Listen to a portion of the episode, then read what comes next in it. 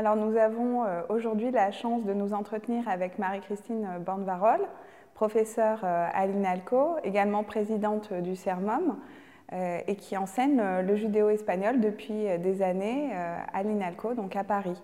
Alors Marie-Christine, tout d'abord merci pour votre temps. Pourriez-vous nous en dire un peu plus sur l'appellation qui désigne à la fois la langue et la communauté, donc cette appellation judéo-espagnole qui, il me semble, n'est pas forcément on va dire, unanime, qui est un petit peu polémique. Alors, quelle est votre position euh, là-dessus? C'est-à-dire que c'est un peu une appellation par défaut, judéo-espagnol. Euh, c'était pour éviter en partie euh, séfarade, euh, séfarade étant une, une appellation bon, qui soi-disant désigne l'Espagne pour les séfarades eux-mêmes, mais avec le temps et surtout à partir euh, du, du congrès euh, euh, sioniste international ce, et 1925, les séfarades, entre guillemets, c'est-à-dire les gens issus d'Espagne ayant conservé la langue et la culture judéo-espagnole, ont, ont vu que face aux Ashkénazes, ils étaient très peu nombreux, et ils ont euh, assimilé absolument toutes les autres formes, les, les, les judéo-berbères, euh, les judéo-arabes, les, yéménites, euh, les kurdes, les juifs kurdes, etc. Tout cela est devenu les séfarades pour essayer de faire poids. Donc à la fin, on ne sait plus du tout de quoi on parle. Les appellations sont très différentes. Euh, pour euh, les Espagnols, ils le prennent dans un sens très restrictif. Dans le monde juif, c'est pris dans un sens tellement large que ça contient tout et son contraire, et que toutes ces cultures, toutes différentes, toutes intéressantes, toutes dignes d'étude, se trouvent complètement confondues sous une appellation qui n'a aucun sens. Bon, alors on a pris judéo-espagnol. Alors judéo-espagnol, là aussi c'est ambigu euh, si on désigne euh, la langue, alors ça peut vouloir dire les Juifs d'Espagne qui avaient pour langue l'espagnol jusqu'à 1492.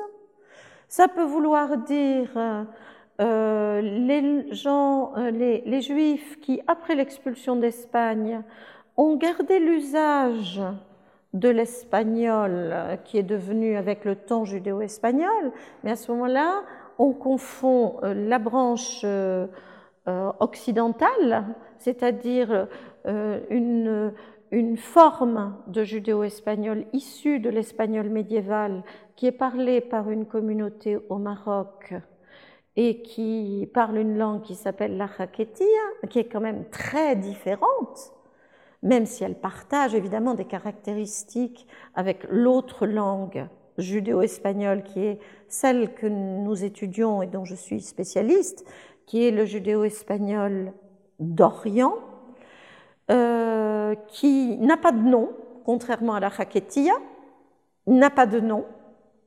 Alors, euh, c'est un peu embêtant, mais on l'appelle Gidio, Giudio, Giudesmo, euh, Ladino. Alors, il y en a d'autres qui veulent garder Ladino pour le calque de l'hébreu biblique. Euh, euh, et ça, ça, donne une confusion. Donc on ne sait plus très bien. Alors on parle de judéo-espagnol d'Orient, c'est-à-dire les juifs issus de l'Espagne, expulsés d'Espagne en 1492, réfugiés dans l'ex-empire ottoman et qui ont gardé l'usage euh, euh, d'un espagnol ancien, qui évidemment s'est développé totalement différemment de l'espagnol péninsulaire, qui est devenu une langue totalement indépendante, une langue juive en fait, qui est... Alors, le judo-espagnol, je pense que l'appeler ladino, pourquoi pas. Euh, Je pense que aux États-Unis, par exemple, je crois que c'est comme ça qu'on l'appelle majoritairement, mais pour l'instant, euh, c'est assez instable et c'est un pis-aller, alors si vous voulez, euh, judéo-espagnol. Et alors, en ce qui concerne justement, justement ces judéo-espagnols, quel est leur parcours? Vous pouvez nous en dire sur leur histoire? Alors, ben, selon qu'on considère euh, l'origine espagnole, ce sont des juifs qui, d'Andalous, de la péninsule ibérique au Moyen Âge, qui après ont développé leur culture dans les royaumes chrétiens où ils parlaient romance, en plus de l'arabe et de l'hébreu hein, en général, et puis qui ensuite ont été expulsés d'Espagne en 1492. Alors, à partir de leur expulsion, donc il y en a qui partent euh, un petit peu partout, il y en a qui vont aller d'ailleurs à Amsterdam, où ils conserveront très peu de temps la langue. Il y en a, il y en a qui vont partir, euh, enfin, je dis grossièrement, hein, euh, il y en a qui partiront en Afrique du Nord. Certains perdront la langue parce qu'ils seront dans des communautés majoritairement judéo-arabophones. Il y en aura un, petit nombre au Maroc qui conservera sa langue, qui deviendra avec le temps la euh, qui est très caractérisé par euh, son rapport à l'arabe, euh, une phonétique proche de l'arabe, un, vocabulaire beaucoup emprunté à l'arabe, et qui malheureusement, à partir de 1850, s'est réhispanisé presque complètement, au point qu'il ne reste plus que des vestiges. Et ce judéo-espagnol d'Orient qui a eu, j'ai envie de dire, ces juifs d'Orient qui sont partis dans l'ex-empire ottoman, qui lui était vraiment très coupé euh, de l'Espagne, et qui s'est développé de manière euh, indépendante sur tout le pourtour de la Méditerranée. Euh, à Safed, à Jérusalem, à Salonique, où ils ont été installés par le sultan pour repeupler la ville. Euh, dans les Balkans, euh, à, Constantinople, ou alors ils ont rencontré une communauté juive qui était déjà là, qui étaient les Romagnotes ou Yavanites, qui eux étaient hellénophones. C'est des juifs de l'époque de Byzance qui eux étaient hellénophones, mais qui peu à peu, à cause du prestige des nouveaux venus, se sont plus ou moins confondus avec eux par mariage, par le biais des, générations. Euh, euh, les deux communautés se sont confondues et sont devenues euh, judéo-hispanophones. Hein. Elles ont ensemble développé une langue judéo-espagnole et ce qu'il est resté, c'est quand même la pratique du grec qui est toujours une pratique linguistique des judéo-espagnols d'Orient jusqu'à euh, la disparition des Grecs euh, de Turquie euh, dans les années 55. Donc on le voit, l'identité judéo-espagnole est complexe, juif, espagnol. Que sont-ils exactement? Y a-t-il encore un lien entre les judéo-espagnols et la péninsule ibérique? Y a-t-il eu un lien au, long de l'histoire? Ça c'est très compliqué. quand ils partent, ils sont très amers et ils considèrent euh, cette expulsion d'Espagne, ils ont choisi euh, la date euh, du 9 du mois de Ab, qui rappelle les exils précédents des Juifs, qui est franchement, ils ont l'impression de quitter leur terre, mais ils en veulent beaucoup aux Espagnols. Ils vont s'installer avec beaucoup de reconnaissance hein, dans l'Empire ottoman, dans les villes où ils vont prendre leur, leur marque, et où ils apportent l'imprimerie, où ils apportent beaucoup des, techniques de traitement de la laine, des secrets pour la teinture de la laine, etc.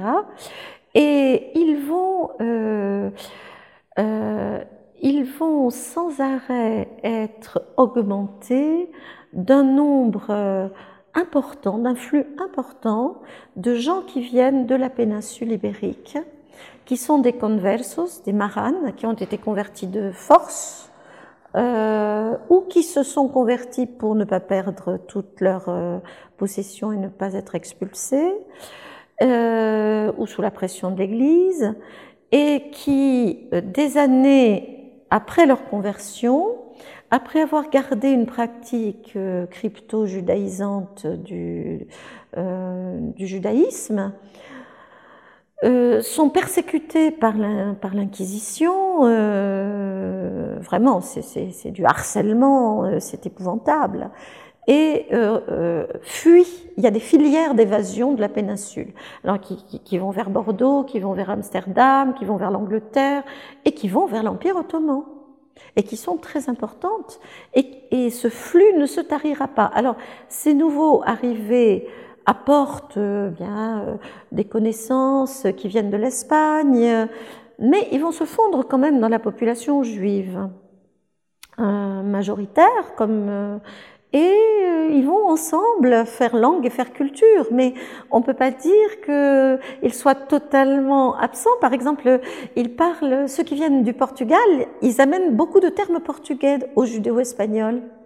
Euh, et puis, ils entretiennent un certain rapport, des rapports parfois commerciaux, euh, euh, des rapports, euh, euh, des connaissances en matière de monnaie, en matière de, de savoir aussi, de littérature, des goûts littéraires, hein, sans doute, qui, qui ont eu une influence probablement. Mais ça n'est qu'à la fin du XIXe siècle, autour de la redécouverte de, euh, des judéo-espagnols par les Espagnols, avec Angel Pulido Fernandez, le, le sénateur euh, qui va écrire euh, en 1904 euh, Espagnol et sin patria y la raza sefardí, hein, la race séfarade, que euh, un espèce de, de nouvel orgueil, et puis après l'alliance israélite universelle, un goût pour l'Europe, pour la modernité européenne, qui était déjà euh, bien présent hein, depuis 1850 dans les élites judéo-espagnoles, euh, que ce, cet intérêt pour l'Espagne va s'affirmer de manière très polémique, hein, notamment autour des célébrations euh, du 4 centenaire en 1892, du 4 centenaire de l'expulsion d'Espagne, euh, qui va donner lieu à des controverses parmi les judéo-espagnols entre ceux qui veulent retourner vers l'Espagne, euh, réformer le judéo-espagnol, le réhispaniser, et ceux qui sont très hostiles, comme le journal El Tiempo, il y aura une polémique terrible par journaux interposés, par intellectuels interposés, euh, sur euh, euh, l'ottomanisation versus la réhispanisation, en gros, hein, mais c'est pas seulement ça, parce que le, il y a le sionisme aussi qui est arrivé dans le paysage et euh, qui va aussi euh, créer des mouvements. Donc on aura une société très contrastée vis-à-vis -vis du rapport à l'Espagne. Et ça se renouvelle au cours du temps. Euh, parce que là, par exemple, l'Espagne ayant proposé euh, de reprendre, enfin bon, sous condition, hein, euh, ses citoyens juifs et le Portugal, il y a eu dans les années, il y a eu dans les années 2000, 2010 et ça continue, une espèce de course au passeport euh, espagnol qui ouvrait les portes de l'Europe d'une certaine façon. Hein. Euh, donc, vous voyez, c'est une histoire euh, très contrastée, euh, très contradictoire, d'amour-haine qui continue. c'est quand même étrange. Moi, je me souviens de ma belle-mère haranguant une, une amie espagnole qui était en visite chez moi en lui disant Vous nous avez chassés d'Espagne, qu'est-ce qu'on vous avait fait? La, pauvre demoiselle était complètement perdue. Et alors, euh, en ce qui concerne euh, l'histoire de, l'étude du judéo-espagnol et du monde judéo-espagnol, que pouvez-vous nous dire? Ce propos. Eh bien, en fait, j'ai envie de dire qu'il y a un reflet dans les études judéo-espagnoles, parce qu'on a, euh, a plusieurs centres, si vous voulez, de l'étude judéo-espagnole, dans laquelle la France a dû manœuvrer hein, pour se positionner avec des chercheurs comme euh, Israël Salvatore Reva, que vous connaissez très bien, euh, Sarah, euh, avec euh, Raïm Vidal Sefira, qui a été euh, mon directeur de thèse, et euh, moi-même, hein, modestement, et, et, tous ceux qui prendront ma suite.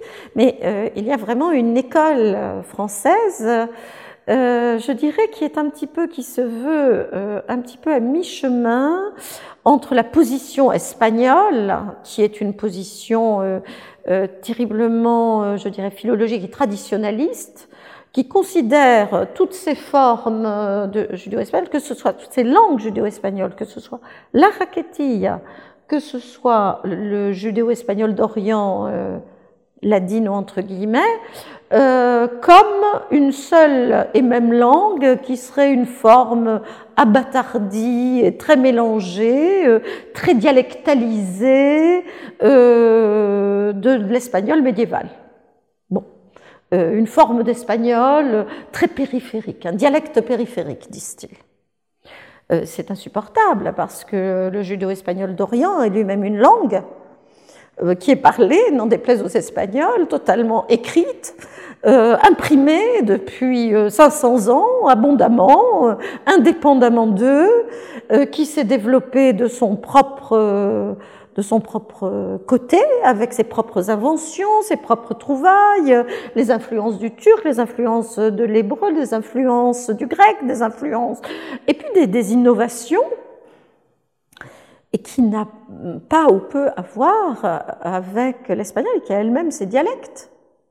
Euh, des dialectes euh, en dialectologie, on, peut, on a le parler de Sarajevo est très différent de celui euh, de Salonique, qui est lui-même différent de celui de d'Istanbul, qui est différent de celui de Sofia, etc. Euh, il y a d'ailleurs Aldina Quintana, qui est une, dialectologue et une linguiste du judéo-espagnol en Israël, et j'en viens aux études en Israël, et euh, a très bien étudié ces différents dialectes et ce qui les, euh, ce qui les différenciait, ce qui les unissait, les koinés qui en découlent, etc. Euh, alors après, on a Israël. Alors Israël qui a une position je dirais tout ça, ce sont des juifs, des juifs séfarades, et donc les judéo-espagnols du Maroc, la Haketia, paradoxalement, c'est la même chose, c'est des juifs méditerranéens, des Mizrahim ou des Sefaradim, et ils ont tendance à confondre un petit peu les choses. Alors, sur le plan historique, sur le plan politique, à pas faire la différence déjà entre la langue, euh, la variété d'espagnol qui est parlée par les juifs avant 1492, qui est particulière, c'est vrai, mais qui, n'est, qui est, alors pour le coup, une variété de judéo-espagnol. Et euh, la raquetia d'un côté, le judéo-espagnol de l'autre, le judéo-espagnol du XVIe siècle, du XVIIe siècle, le judéo-espagnol actuel.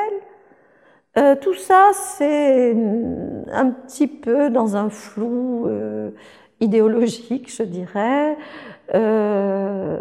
qui n'est pas, très, pas toujours très scientifique. Je trouve, je trouve. Vous venez de parler de Raïm Vidal Sefira, qui disait en 1977 qu'il parlait d'agonie des judéo-espagnols. et 40 ans plus tard, les judéo-espagnols sont toujours là. Alors selon vous, quels sont les défis qu'aura à relever euh, cette communauté dans le futur? Ben, C'est très triste à dire, mais c'est vraiment lutter contre sa disparition.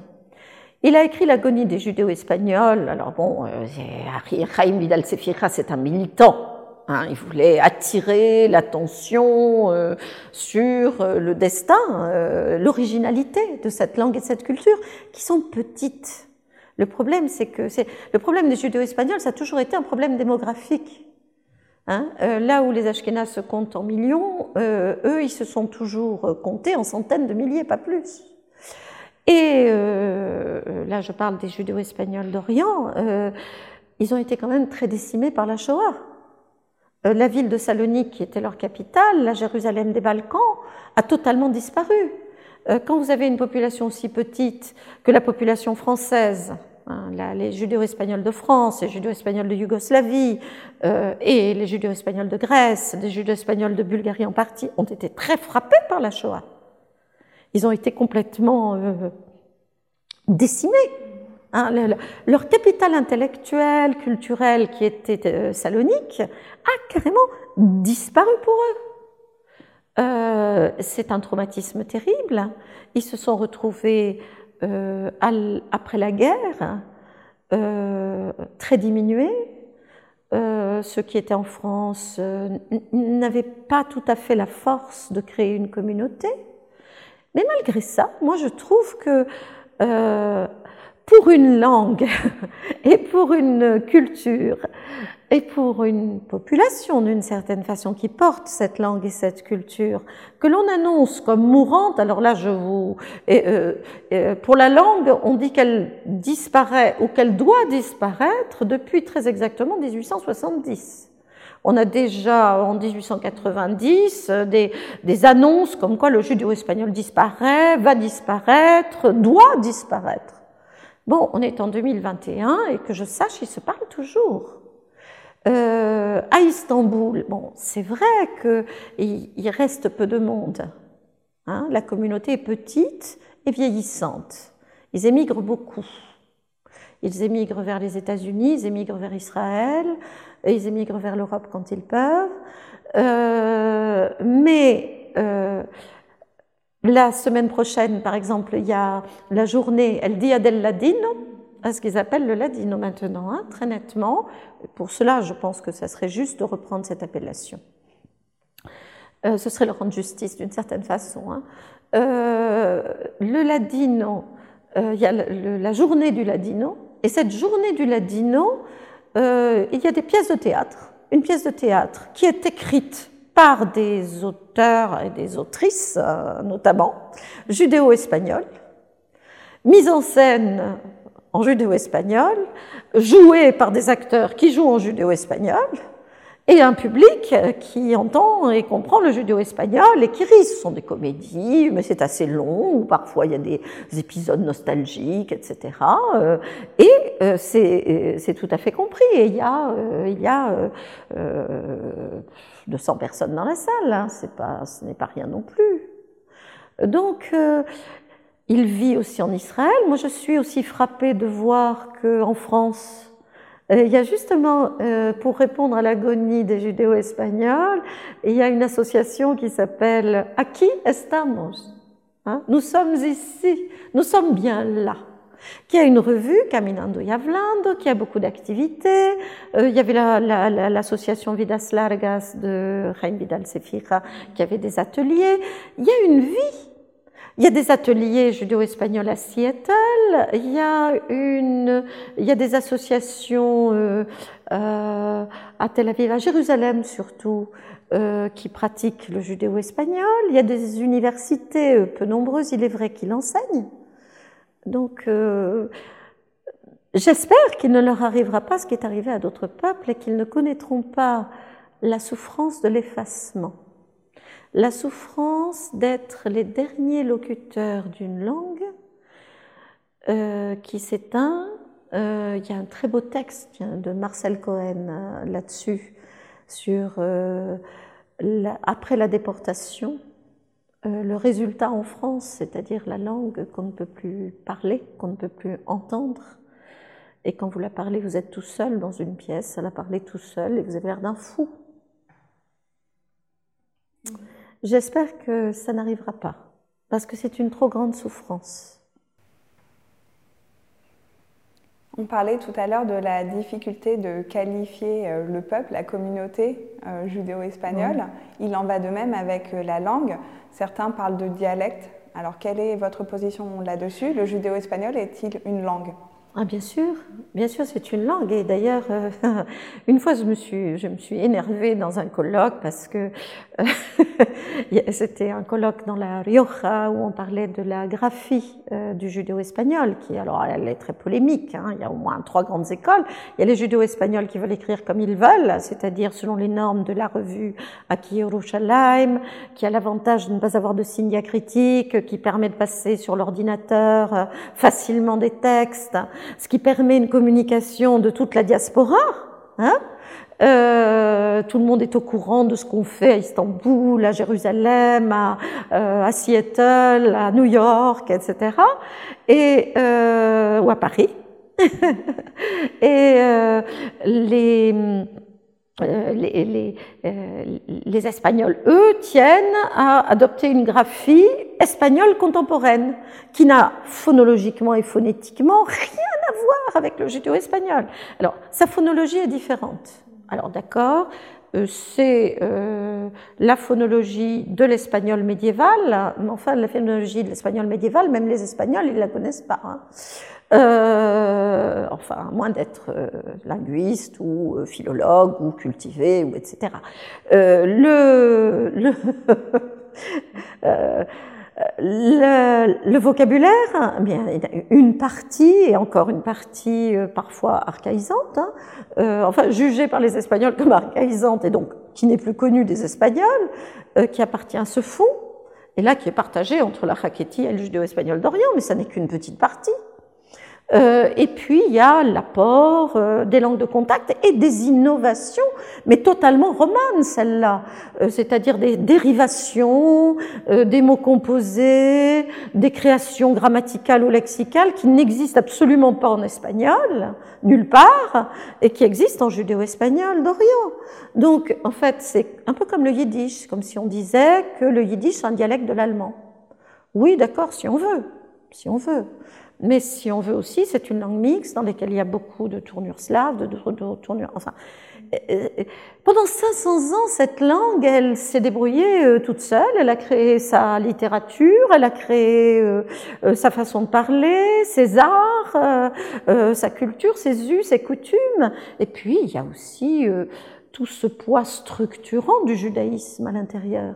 C'est-à-dire, même quand vous avez un mot judéo-espagnol, assentado, si vous prenez assentado, quand on dit assentado que te vea, mon Dieu, que, personne ne m'entende, je touche du bois, hein, euh, enfin du plastique, malheureusement, euh, c'est la plus grande malédiction que l'on puisse faire un judéo-espagnol. Est-ce qu'un espagnol va se sentir menacé par que je te vois assis?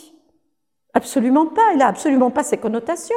Or, dans le monde judéo-espagnol, Asanta, de la position assise, elle, elle évoque la position biblique euh, du prophète assis qui pleure sur Jérusalem détruite. Euh, c'est la ruine, c'est le deuil, c'est la destruction et c'est la mort, puisque en signe de deuil, on s'assoit par terre pendant sept jours.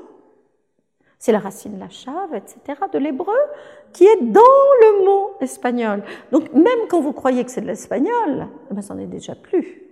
Hein et allez comprendre une phrase euh, où on vous parle d'un os étranger, l'os désignant comme en hébreu etsem l'essence. Bon, enfin vous, euh, même quand ça a l'air d'être la même chose, ça n'est pas la même chose. Donc c'est comme le yiddish, c'est une langue juive. Mhm. Et cette langue juive a-t-elle fait l'objet de, beaucoup d'études? Alors je vais dire oui, ces études sont mal connues parce que c'est un domaine qui est peu connu du grand public. Par exemple, les hispanistes français, moi dans mes études d'espagnol, bon évidemment ça remonte quand même à un certain temps, on m'a jamais parlé du judéo-espagnol. Ça a été euh, une découverte. Euh, rien ne me préparait à la découverte du judéo-espagnol. C'est euh, euh c'est pourtant, c'est une langue qui a été étudiée, je dirais, elle est découverte plutôt à la fin de, de 1800, vers 1890.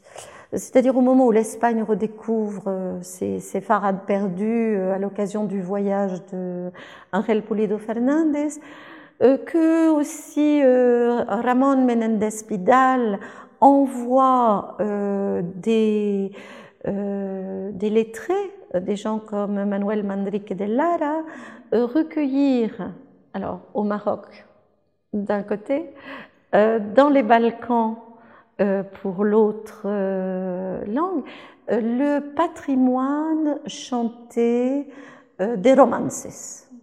Alors les romances, c'est euh, c'est quand même un genre très particulier. Ce sont des ballades hein, où l'histoire compte plus que la mélodie, d'une certaine façon. Et il a euh, l'idée que ces communautés parties d'Espagne ont conservé euh, des romances médiévaux.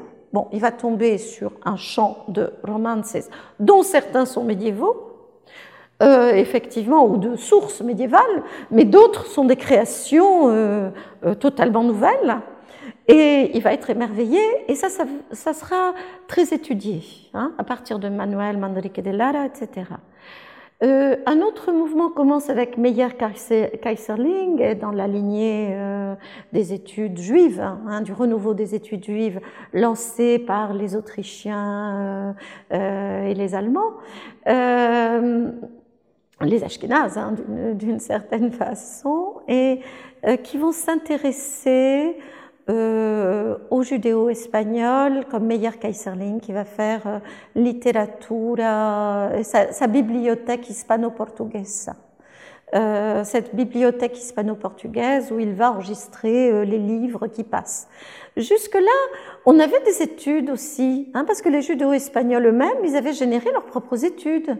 On avait euh, Salomon Rosanes qui avait fait une histoire des judéo-espagnols écrite en hébreu.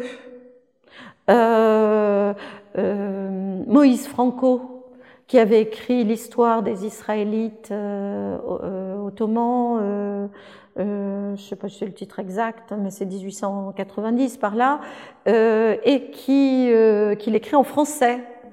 Mais euh, les, je vais dire, les historiens, les, les spécialistes de littérature, les linguistes, euh, surtout les linguistes arrivent les derniers. Euh, ça commence quand même en 1914 avec la thèse de Max Leopold Wagner, qui est autrichien. Les romanistes allemands vont découvrir le judéo-espagnol avec la thèse de Max Leopold Wagner. Et puis les romanistes, les hispanistes français comme Fouché Delbosque, euh, les, puis après les Anglais comme Cynthia Mary Cruz que vous avez rencontré vous dans vos études euh, vers 1930.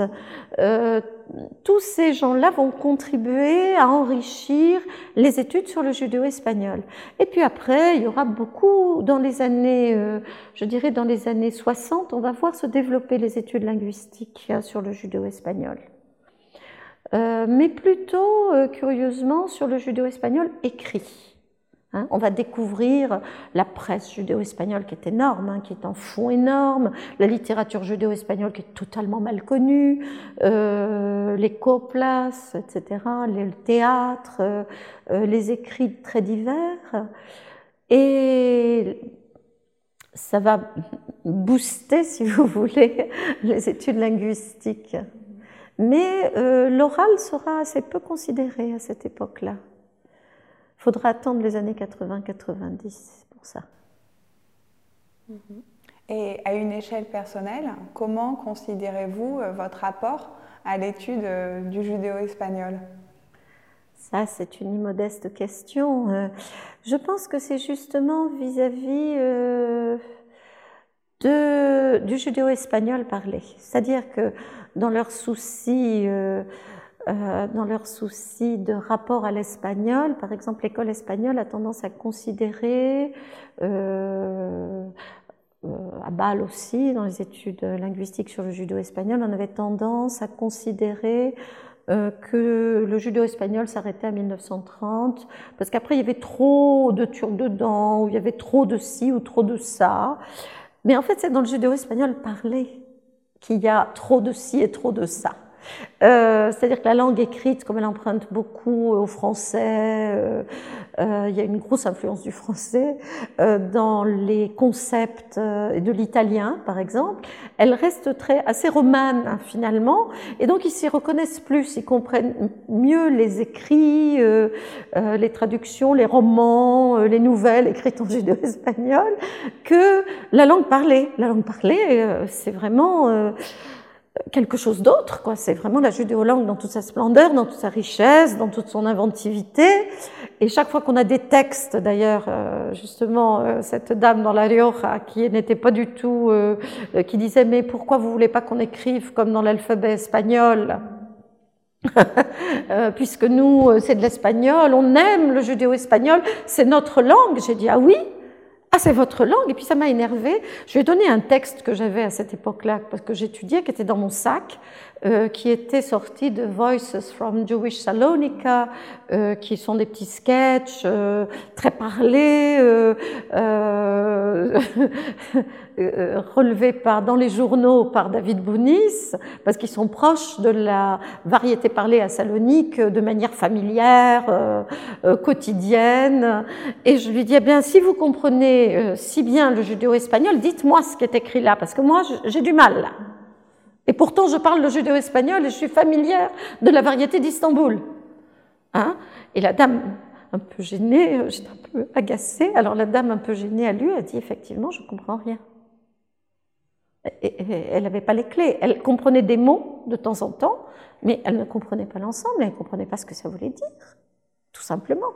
Et, souvent, euh, alors, euh, alors, je pense que mon apport, il est surtout là, si vous voulez, parce que, euh, et d'avoir fait reconnaître, d'avoir fait en sorte que l'on cesse de, de, penser que les judéo-espagnols étaient des monolingues qui parleraient le judéo-espagnol. Jamais.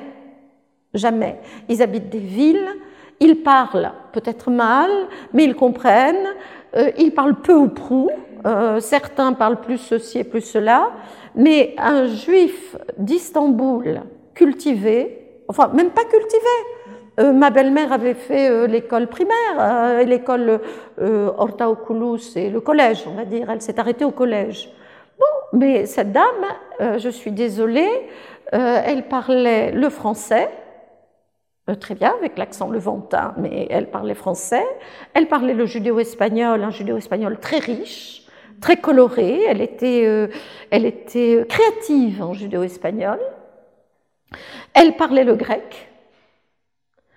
Euh, et le turc, le turc, bon évidemment, elle avait un très fort accent, elle ratait quelques formes verbales, mais elle était un peu honteuse de son turc, mais elle, elle disait tout ce qu'elle voulait, à qui elle voulait, quand elle voulait, comme elle voulait. Donc, euh, euh, ce sont des multilingues. À table, dans une famille judéo-espagnole, vous avez euh, les parents peuvent se parler en judéo-espagnol entre eux, les enfants se parlent en turc entre eux, la maman et la fille se parlent en français. alors, je pense que c'est ça mon apport, l'analyse du contact de langue à l'intérieur du judéo-espagnol et comment il a opéré pour cette créativité de la langue. Comment euh, les judo-espagnols ont fait feu de toute langue, sans compter l'hébreu, n'est-ce pas, bien sûr, qui est toujours derrière quelque part, pour fabriquer une langue qui dise qui ils sont, ce qu'ils pensent, euh, ce qu'ils croient, euh, ce qu'ils sont. Et, ça, j'ai montré, comme j'étais turcophone, euh, et qu'il n'y avait pas beaucoup de monde qui était turcophone. Il y avait des hispanophones, des hébréophones qui s'intéressaient au judéo-espagnol, mais peut-être, euh, enfin, j'étais la première à parler turc vraiment. Et comme j'étais turcophone, j'ai pu analyser le degré de subtilité dans lequel ces choses-là vont et qui font que si vous voulez, vous voyez, si vous ne voulez pas, vous ne voyez rien par exemple des valeurs bizarres, du plus que parfait, euh, du judéo-espagnol. Euh, euh, después el vino se hizo esto, se hizo lo otro, y después había hecho doctor de criaturas. Pourquoi ça había hecho? Après, c'est iso, c'est complètement contradictoire, c'est un usage totalement anormal de plus que parfait.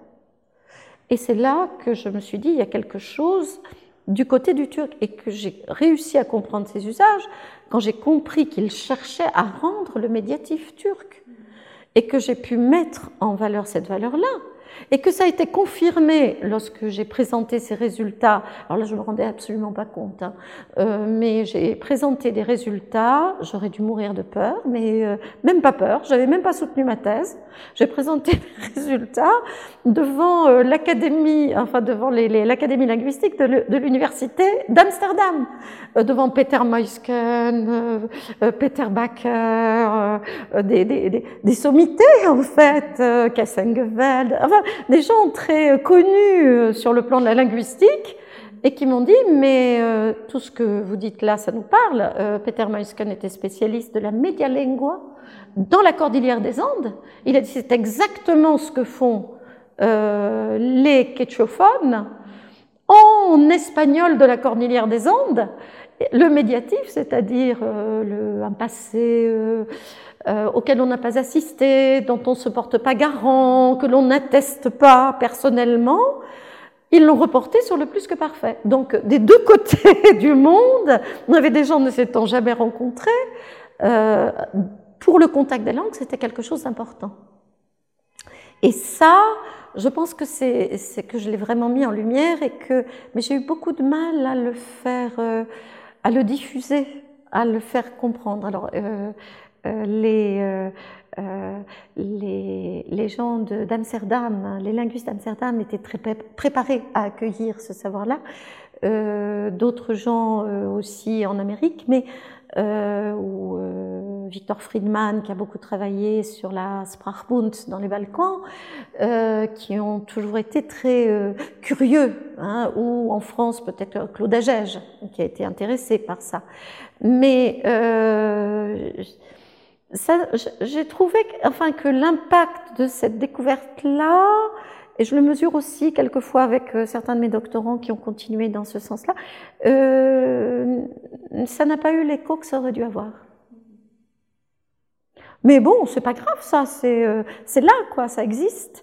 Alors je pense que c'est là, et dans, euh, dans l'effort que j'ai fait pour la description euh, du judéo-espagnol, euh, à des fins d'enseignement notamment, pour que les judo-espagnols puissent, s'ils le voulaient, s'approprier leur langue.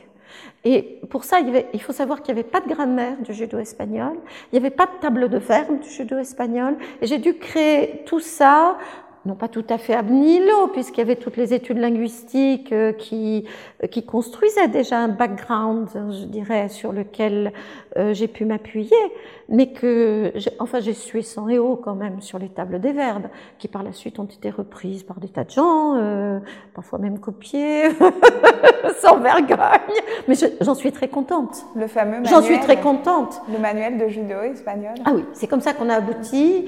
Ce manuel de judo espagnol, ça a été une conjonction, je dirais, vertueuse entre euh, quelqu'un qui voulait absolument euh, rendre le judéo-espagnol, parce qu'il faut savoir que la seule langue que les judéo-espagnols n'apprennent jamais, la seule langue qu'on leur enseigne absolument jamais, c'est le judéo-espagnol. On leur apprend le français, on leur apprend l'anglais, on leur apprend l'hébreu, on leur apprend le turc, on leur apprend jamais le judéo-espagnol. Et j'étais furieuse parce qu'au lycée juif d'Istanbul, il n'y avait pas de cours de judéo-espagnol. Alors déjà, j'ai fait de la pression, on m'a emmené voir des responsables. Les responsables communautaires ne voulaient absolument pas en entendre parler. Alors quand même, ils étaient un peu gênés. Ils m'ont dit oui, mais on n'a pas de professeur, on n'a pas de livre d'enseignement, on n'a pas de grammaire, on n'a pas, on n'a pas tous ces outils qu'ont les vraies langues. Ah, j'ai dit tu vas voir. Euh, donc j'ai dit, bon, très bien, je vous trouve un professeur et je vous fais un livre d'enseignement. Et ils ont dit, bon, euh, et j'ai téléphoné à une de mes amies, Karen Gershon, qui est euh, à la tête de la communauté, enfin de la, de la communauté culturelle, je dirais, du journal Shalom à Istanbul. Euh, et j'ai dit, si je, si, est-ce que tu donnerais des cours? Elle a dit, oui, mais il me faudrait un livre, il me faudrait quand même euh, du matériel, un manuel pédagogique. Je dis, ça, je le fais. Et puis ici, à Kiestamos, Jean Carasso, la lettre séfarade, a soutenu le projet. Il a rencontré un éditeur tout à fait charmant et, et très lié aux langues orientales, euh, qui est l'Asiatec, l'Asiatec langue du monde. Et tout le monde, tout le monde y a mis du sien pour bâtir euh, ce, ce livre d'enseignement. Je sais que j'ai fait réviser toutes mes tables de, de verbes, verbe par verbe, par euh, Clara Pelagia, par exemple. Enfin, tout a été. Et ce manuel que j'ai conçu dès le départ pour l'auto-apprentissage, auquel ont participé d'ailleurs mes étudiants de Langso, euh, certains avec des accents un petit peu bizarroïdes. Mais ça fait rien, c'était, c'était vraiment un élan et ça a donné un livre absolument superbe parce qu'il est, euh, il est complet. C'est-à-dire on peut y apprendre la culture, la langue liée à la culture, c'est un livre de grammaire, et c'est un livre avec des tableaux de verbes et des exercices corrigés. Enfin, j'en suis très très fière, mais vraiment très très fière. Vous avez également publié en 2008 euh, une étude euh, du judéo-espagnol d'Istanbul qui est votre spécialité, euh, le judéo-espagnol vernaculaire d'Istanbul. Alors quelles sont les, particularités de, la variété d'Istanbul? Qu'est-ce qui peut la différencier des autres variétés de, judéo-espagnol selon vous? Ah ben les, judéo-espagnols l'entendent tout de suite à l'oreille. Hein. bon, d'abord, il y a des termes ou des, des particularités phonétiques, c'est-à-dire que plus on va vers, vers l'ouest, plus les voyelles sont fermées, les voyelles non accentuées sont fermées. Par exemple, à Sarajevo, euh, c'est le plus écarté, on va dire los ujus, euh, euh, la bouca, euh, on, va parler plus comme ça. Euh, à Istanbul, c'est beaucoup plus ouvert, on dit la boca. Euh, peut-être que dans la phonétique, alors à Salonique, euh, ce qui est caractéristique, c'est le maintien des F initiaux de l'espagnol. On dit favlar, fijo, alors qu'à Istanbul, on dit ija et avlar. Euh, en a aussi certaines formes verbales, on a des, euh, des participes présents formés sur les parfaits forts. On dit soupiendo, par exemple. Alors ça, on dit saviendo plutôt à Istanbul. En Bulgarie, on va avoir des formes euh, d'imparfait en iva, y compris pour des verbes en r. Euh, par exemple, teniva au lieu de tenia ailleurs. Euh, on va avoir aussi des particularités. Alors tout le monde connaît les particularités des autres. Ils disent ah oui, nous on parle pas du tout comme les gens de Salonique. Les gens de Salonique ils disent giuruello et nous on dit avas. Bon, alors bon, tout le monde connaît un petit peu les particularités des uns et des autres. Et ce qui est très bien, c'est que chacun lit les journaux. Les journaux circulent, les gens circulent, euh, parce que l'Empire ottoman, c'était quand même un, grand espace de circulation. Et même maintenant, dans la tête d'un judéo-espagnol, euh, euh, entre un judéo-espagnol de Grèce, un judéo-espagnol à Paris, un judéo-espagnol à Istanbul ou à Smyrne, c'est le même, ou à, ou à, ou à Jérusalem, ou à Safed, ah ben c'est le même. Euh, donc, ils ont une, en plus, comme ils sont multilingues, ils ont l'habitude de créer des convergences, de converger. Ils s'adaptent au parler des autres. Au bout de dix minutes de, de, de, de conversation, vous voyez que ouf, ils fabriquent une langue commune. Ils sont très capables de converger les uns avec les autres. Ils sont très plastiques dans leur pratique du judéo-espagnol. D'ailleurs, ça a joué des tours. Moi, ça m'a joué des tours. Au début, euh, je, trouvais que le français avait beaucoup d'influence sur le judéo-espagnol.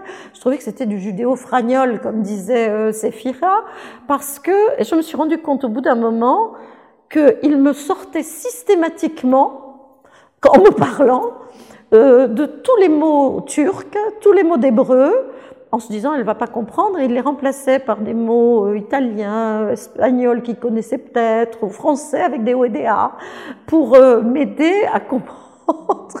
Mais quand ils parlaient entre eux, c'est complètement différent.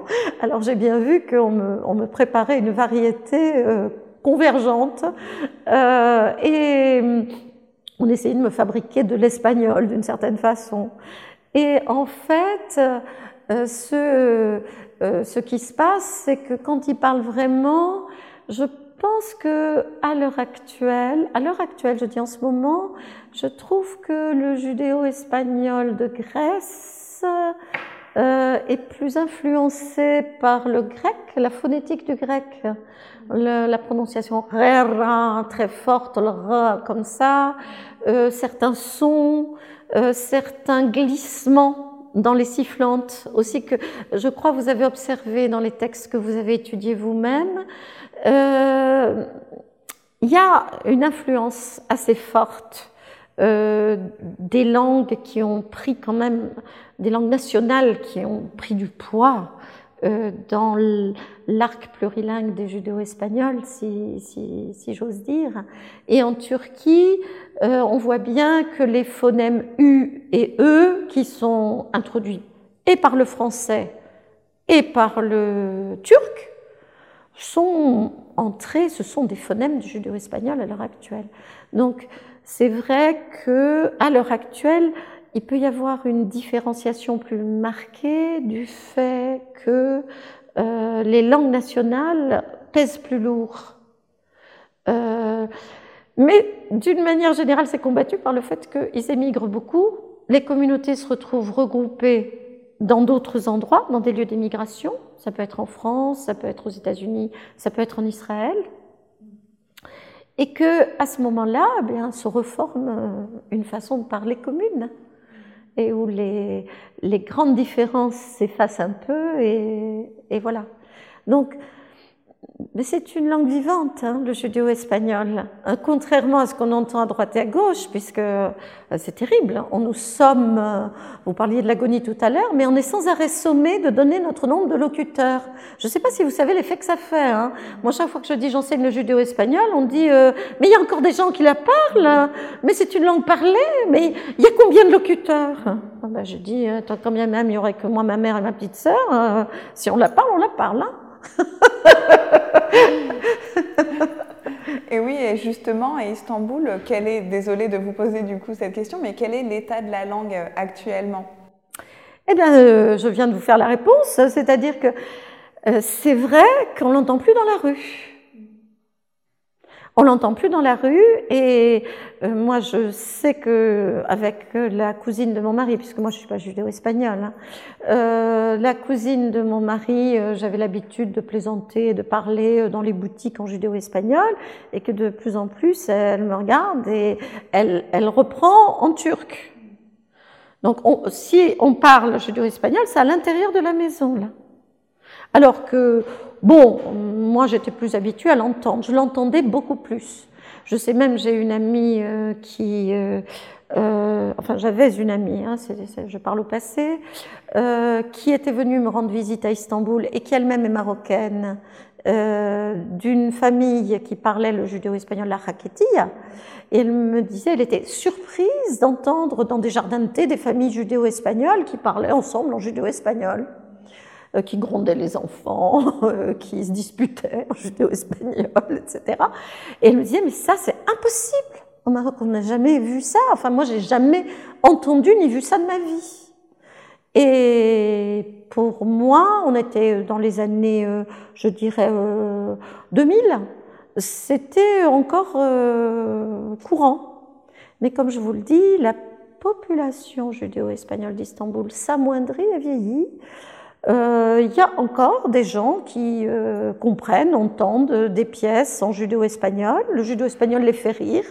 Ils l'ont dans l'oreille, ils le comprennent. La jeunesse, est-ce qu'elle le parle? Alors certains disent pas du tout, d'autres disent un peu. Je vois des cas euh, comme Jeanne Rodrigue qui réapprennent grâce à mon livre le judéo-espagnol en allant chez leur grand-mère ou Ilana Navarro qui habite en France, qui est allée chez sa tante avec le livre pour euh, réapprendre systématiquement le judéo-espagnol. Et bon, je me dis que... Est-ce qu'on est dans du post-vernaculaire? Euh, Vous savez que Arnaud Bicard, mon collègue de Yiddish, euh, parle de plus en plus en matière de Yiddish d'étapes post-vernaculaires du Yiddish. C'est vrai que si je regarde les enseignants, la plupart des enseignants de judéo-espagnol dans le monde ne sont pas judéo-espagnols. À commencer par moi. Et l'un des critères pour parler de post-vernaculaire est justement cet intérêt patrimonial émanant de, la communauté elle-même. Alors est-ce que vous constatez cet intérêt des judéo-espagnols pour euh, leur langue? Oui, et alors j'ai envie de dire que la dérive patrimoniale est un peu mortifère les pièces, par exemple, euh, les pièces qui sont jouées à Istanbul, c'est toujours très nostalgique. Ça nous parle toujours d'un avant merveilleux où tout le monde ne, parlait que le judéo-espagnol. Ce, qui, je l'ai dit, soit dit en passant, est complètement faux. Hein. Euh, dans, une ville ottomane, euh, même à Balat, on peut pas, on ne pouvait pas vivre entièrement au judéo-espagnol euh, j'ai écrit Balade quartier juif d'Istanbul en disant, euh, en montrant comment la vie communautaire euh, exercée. Mais enfin, bon, il y avait, euh, comme je l'ai toujours dit, il y avait 12, il y avait peut-être 12 synagogues, mais il y avait, de, il y avait 13 mosquées et autant d'églises arméniennes et grecques à Balat. donc, il n'y a pas de ghetto, si vous voulez. Euh, donc on parlait tout le temps plusieurs langues, on, avait des commerçants qui n'appartenaient pas forcément à la communauté, euh, on avait une, euh, une, vie de voisinage, une vie juive, hein, de quartier, mais ça n'était pas la référence unique. donc, je ne sais pas, je me suis peut-être un petit peu perdue là. Votre question, c'était plutôt le c'est un intérêt qui me semble un peu trop patrimonial. C'est-à-dire, il est mis en scène pour les autres. Il y a une mise en scène pour les autres. Ah, nous ne parlons plus le judéo-espagnol, mais le judéo-espagnol, c'était tout ça. Nous ne chantons plus en judéo-espagnol, ce qui est faux. Mais euh, ah, vous voyez, c'était tout ça. Bon, et c'est vrai, alors euh, Jessica Roda fait sa thèse sur le, la patrimonialisation du corpus chanté. Hein Elle a montré comment en France on reprenait. Alors, euh, la patrimonialisation, ça suppose toujours un appauvrissement et une fermeture, c'est-à-dire un manque de créativité. Et je trouve que la créativité, c'est vrai, elle vient plus des chanteuses extérieures. Il y a une chanteuse américaine, Lily Henley, euh, qui chante en judéo-espagnol des compositions à elle. Euh, mais il y a encore des groupes dans le monde judéo-espagnol, euh, en Turquie par exemple, qui créent. Il y a encore, et en Israël aussi sans doute, je connais moins bien la situation à l'heure actuelle, mais la Turquie, je connais bien parce que je vais, je viens. Euh, il y a quand même cette possibilité encore de créer. Mais j'ai l'impression qu'on crée moins pour soi que pour les autres. Et ça, c'est dangereux. Alors, l'un des critères pour parler de langue, euh, selon la norme ISO 639.3 pour être exact, est l'existence d'une littérature. Alors, est-ce le cas pour euh, le judéo-espagnol? Possède-t-il une littérature? Mais alors ça, c'est un peu restrictif parce que qu'est-ce qu'on entend par littérature? Il y a beaucoup de langues qui ont une littérature orale très structurée, extrêmement riche. C'est le cas aussi du judéo-espagnol hein, et de la raquetilla, par exemple. La littérature de la raquetilla est entièrement orale. Euh, le patrimoine chanté judéo-espagnol euh, et oralisé, si je voulais. C'est un patrimoine écrit, mais qui est oralisé. Et il est énorme. Euh, les coplas, c'est des, kilomètres de texte, et ça, on doit rendre, rendre euh, justice aux Espagnols, parce que toute cette littérature judéo-espagnole, ce sont eux qui l'ont sorti de l'ombre, édité, bon d'accord, avec leurs critères éditoriaux euh, dont j'ai dit tout le mal que je pensais, mais euh, de façon scientifique et très, euh, et très riche, et très des gens comme Elena Romero sur les coplas, sur le théâtre, ils ont fait surgir de terre toute cette littérature qui est richissime et très très mal connue. Il y a là des œuvres écrites bien sûr, une littérature écrite. Alors il y a en judéo-espagnol, en dehors de la littérature orale, que vous connaissez en partie avec les proverbes, les chants, les, euh, le patrimoine chanté, etc., euh, il y a toute une littérature écrite il y a une littérature morale, il y a un grand commentaire biblique, le Meam Loez, qui est plein d'histoires, qui est très vivant, qui est euh, euh, très agréable à lire, qui date du XVIIIe siècle. Avant, il y a des traités éthiques euh, comme Regimiento de la Vida, des traités scientifiques, enfin bon. Alors, c'est une littérature qui est euh, souvent, euh, je dirais, quand elle est classique, à visée religieuse ou à visée euh, un petit peu moraliste, très dans l'axe du judaïsme ou même de la clergie rabbinique, comme on pouvait l'avoir au Moyen Âge, des histoires, des histoires exemplaires, des histoires tirées du Talmud, des contes, des récits. bon, mais à partir euh, de la deuxième, moitié du XIXe siècle, euh, ce qu'on appelle les genres, euh, les genres modernes vont se développer parce qu'ils sont portés par, par la presse. Il y aura, on, trouve sans arrêt de nouveaux journaux parce que les journaux étaient éphémères, tout le monde lançait des journaux. Alors bon, on ne sait pas très bien quelle durée ils ont, mais il y a des grands journaux. Il y a des grands journaux comme El Tiempo à Istanbul, la Epoca à Salonique, qui sont de grands journaux. Alors, on a jusqu'à 400 titres, hein, mais plus, sans doute. Et on a des journaux aussi en plusieurs langues. On a des journaux écrits par des judéo-espagnols en judéo-espagnol, où d'ailleurs on explique aux gens qu'il ne faut plus parler le judéo-espagnol, c'est assez intéressant. Euh, on a euh, des journaux en français, des journaux en turc, euh, des journaux en grec, des journaux euh, avec des caractères cyrilliques, enfin bon, en, bulgare, on a, des, on a des journaux de toutes sortes. Hein. Euh, mais on a aussi une presse judo-espagnole très importante qui va porter les nouveaux genres, comme les romans, les nouvelles, euh, le théâtre, les scénettes, euh, les écrits critiques, les sarcasmes, la littérature de divertissement, les sketchs, enfin toutes sortes d'ouvrages.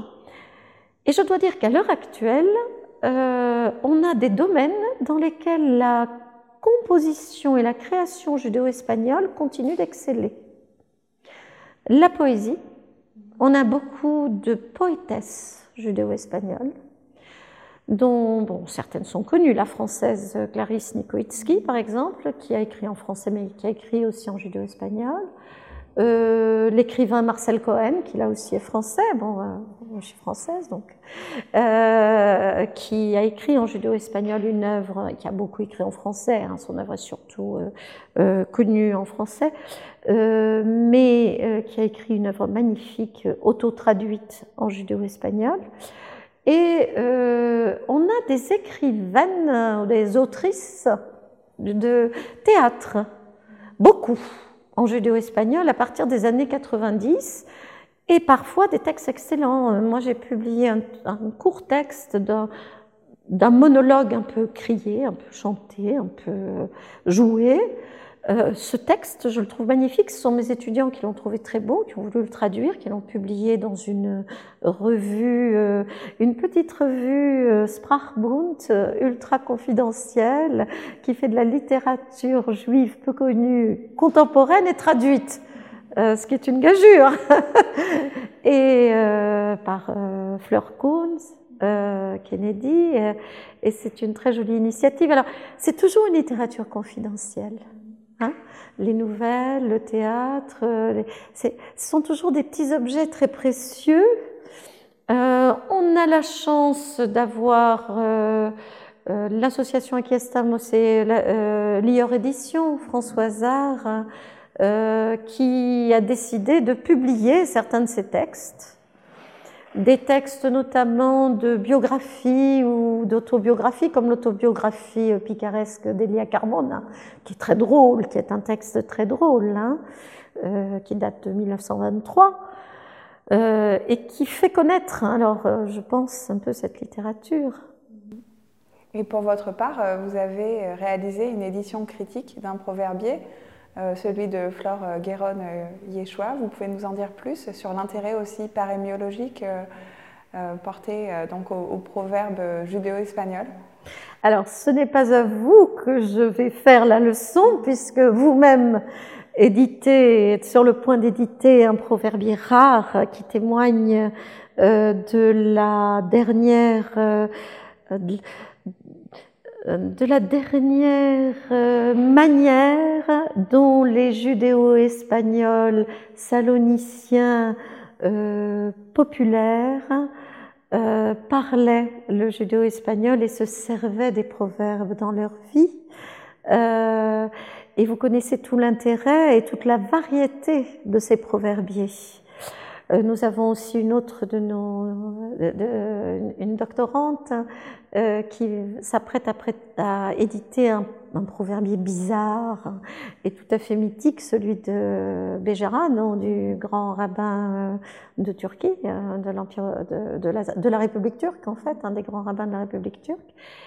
Et moi j'ai étudié, j'ai éditer ce proverbier glosé. Alors ce proverbier glosé, c'est quand même un objet très rare, parce que c'est une forme de testament euh, parémiologique qu'une dame judéo-espagnole du sud de la Bulgarie, de la petite ville de Tatar Pazardjuk, une dame très cultivée euh, qui a lu en français, en allemand, hein, puisqu'elle est bulgare, en bulgare, euh, en grec, euh, mais pas tellement en judéo-espagnol en fait, mais qu'elle a tenu à la demande de son fils, son fils étant lui-même un professeur d'université, qui Silvio Yeshua, qui était un grand spécialiste, ça c'est pour la petite histoire, de Paul Valéry.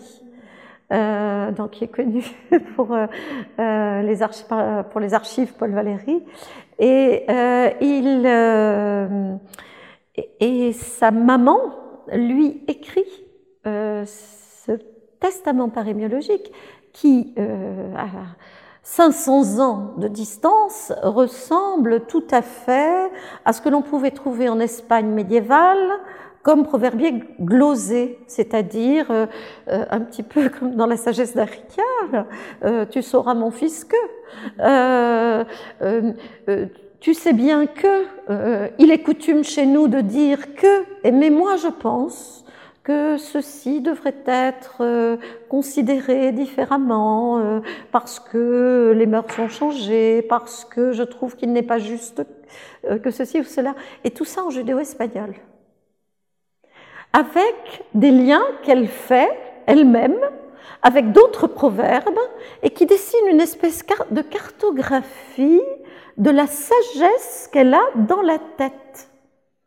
Et cette cartographie renvoie à des livres extrêmement anciens, comme le Libro de los Buenos Proverbios, euh, qui est édité au, qui est traduit en espagnol au XIIIe siècle de l'arabe, euh, comme euh, évidemment les Pirkei Avot, les livres sapientiels de la Bible, mais au-delà la sagesse grecque, euh, des tas d'ouvrages qui ont véhiculé la sagesse ancienne sémitique et la sagesse grecque dans les populations méditerranéennes et notamment transportées par ces judéo-espagnols qui n'ont pas coupé le lien avec elles. Et ça nous a permis de découvrir euh, quel était euh, euh, cet adossement de la culture orale considéré par les folkloristes comme des trucs de bonne femme, si j'ose dire, très ethnologique, etc. Ça l'est certes et certaines variantes et certaines catégories, comme le proverbier que vous avez édité, sont très proches de, de, ces, euh, de ces appareils ethnologiques, mais il y a aussi euh, tout cet adossement à une écriture, à des savoirs, et à des savoirs très très anciens. Et ça, ça a été fascinant. Alors le proverbier glosé de Madame Florgueron, ça je dois dire que ça m'a ouvert. Alors peut-être que là, vous, vous parliez tout à l'heure de ce qu'on a apporté. Je pense que là, il y a eu un apport, hein, mais c'est pas mon apport, c'est l'apport de Madame Florgueron, si vous voulez, à, ce, à la conscience de ce qu'était le proverbier dans la tête d'une dame bourgeoise judéo-espagnole est tout à fait moderne. On la voit euh, à Varna en 1930 en maillot de bain avec son fils. Hein. Euh, on est loin euh, des images de la vieille dame de, de Mérou Lévy, interviewée par Cynthia Mary Cruz dans les Balkans en 1930. Hein, vous voyez, c'est... Alors vous parliez d'objets précieux quand, quand, vous qualifiez la littérature judéo-espagnole. C'est vrai que cette dernière manque un peu de visibilité. vous travaillez actuellement sur un projet d'anthologie euh, vous pouvez nous en dire plus? Alors, ce n'est pas mon projet à l'origine, hein. c'est un projet euh, de Arnaud Bicard, qui est professeur de Yiddish à l'INALCO, qui a gagné une ANR. Cette ANR s'appelle euh, LJ Trad, langue juive en traduction, et à laquelle nous appartenons, ben, j'ai envie de dire vous et moi, et tous ceux qui voudront bien s'y enrôler parce que la tâche est lourde qui consiste à essayer de faire connaître cette littérature par le biais de la traduction, de la traduction en français. Alors la littérature yiddish, elle est abondamment traduite, mais pas, pas, tellement en français, pas toujours très bien. Euh, le yiddish a la chance de compter de grands traducteurs comme Batia Baum. Euh, le judéo-espagnol, c'est très balbutiant. C'est euh, grâce aux travaux, un petit peu, grâce à l'IOR Édition qui a pris les choses en main, euh, qu'on commence à avoir des traductions qui sont faites, qui sont vérifiées, euh, qu'on voit apparaître ci et là des livres en traduction du judéo-espagnol. Mais si vous voulez, le but à l'heure actuelle, c'est plutôt de faire ce qu'a fait peut-être Michael Moljo pour les Espagnols, quand il a écrit Literatura Sefardita de Oriente, mais qui restait euh, assez limité au domaine hispanique parce que son livre était en espagnol. Et ce qui fait que c'est vrai que la littérature judéo-espagnole, elle est mieux connue des Espagnols que des judéo-espagnols eux-mêmes. Et ça, c'est un peu de notre faute, de la mienne en tout cas, parce qu'on s'est beaucoup intéressé à l'oral et moins à l'écrit que les Espagnols. Et la faute aussi des Israéliens qui ont considéré que c'était du folklore, tout ça. Hein, qui ont une, approche un peu folkloriste, hein, je dirais, du judéo-espagnol. Et du coup, euh, et les, Américains qui ont une approche un peu ethnologique du judéo-espagnol. Euh, et de sa culture, et de sa littérature. Eh bien non, il est temps que des littéraires étudient la littérature judéo-espagnole. Euh, les Coplas de Yosef Hatzadik, qui sont une œuvre qui devrait être connue du monde entier, elle appartient au patrimoine mondial de l'humanité, c'est une, une œuvre magnifique. Elle n'est pas traduite, elle n'est pas connue. Vous me direz, c'est le cas de beaucoup de littérature. Hein. Euh, mais justement, si l'INALCO euh, a un sens aussi, c'est que cette maison, l'INALCO, euh, a aussi pour tâche de faire connaître ces langues, de faire connaître ces cultures, de faire connaître ces littératures. Et nous avons d'ailleurs dans la maison beaucoup de traducteurs. Hein. Et je pense que c'est une de nos tâches, et c'est une des tâches à laquelle je voudrais m'atteler maintenant, euh, avec le concours euh, des, euh, de ceux qui voudront bien, pour présenter cette littérature de manière accessible avec le texte original et sa traduction. Et sa traduction en français la meilleure possible. Euh, les langues juives, et c'est ce que nous apprend l'Istat, la traduction des langues juives, c'est une gageure. Hein, parce que ce sont quand même des langues très très marquées par le judaïsme, et c'est pas toujours facile. Hein. Et puis, comme je l'ai dit, ça ressemble beaucoup, mais c'est jamais. Ça ressemble beaucoup à, mais ce n'est jamais. Donc, ça donne parfois des résultats surprenants dans les langues de traduction.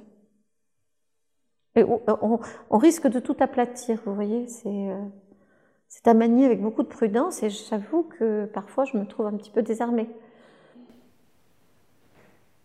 Alors, euh, vous avez vécu à Istanbul, on l'a mentionné tout à l'heure, euh, presque dix ans, il me semble. Oui, une dizaine d'années, c'est mhm. ça. Avez-vous euh, effectué d'autres terrains de recherche ou d'autres séjours linguistiques? Oui, mais c'était vraiment des séjours de recherche. Alors,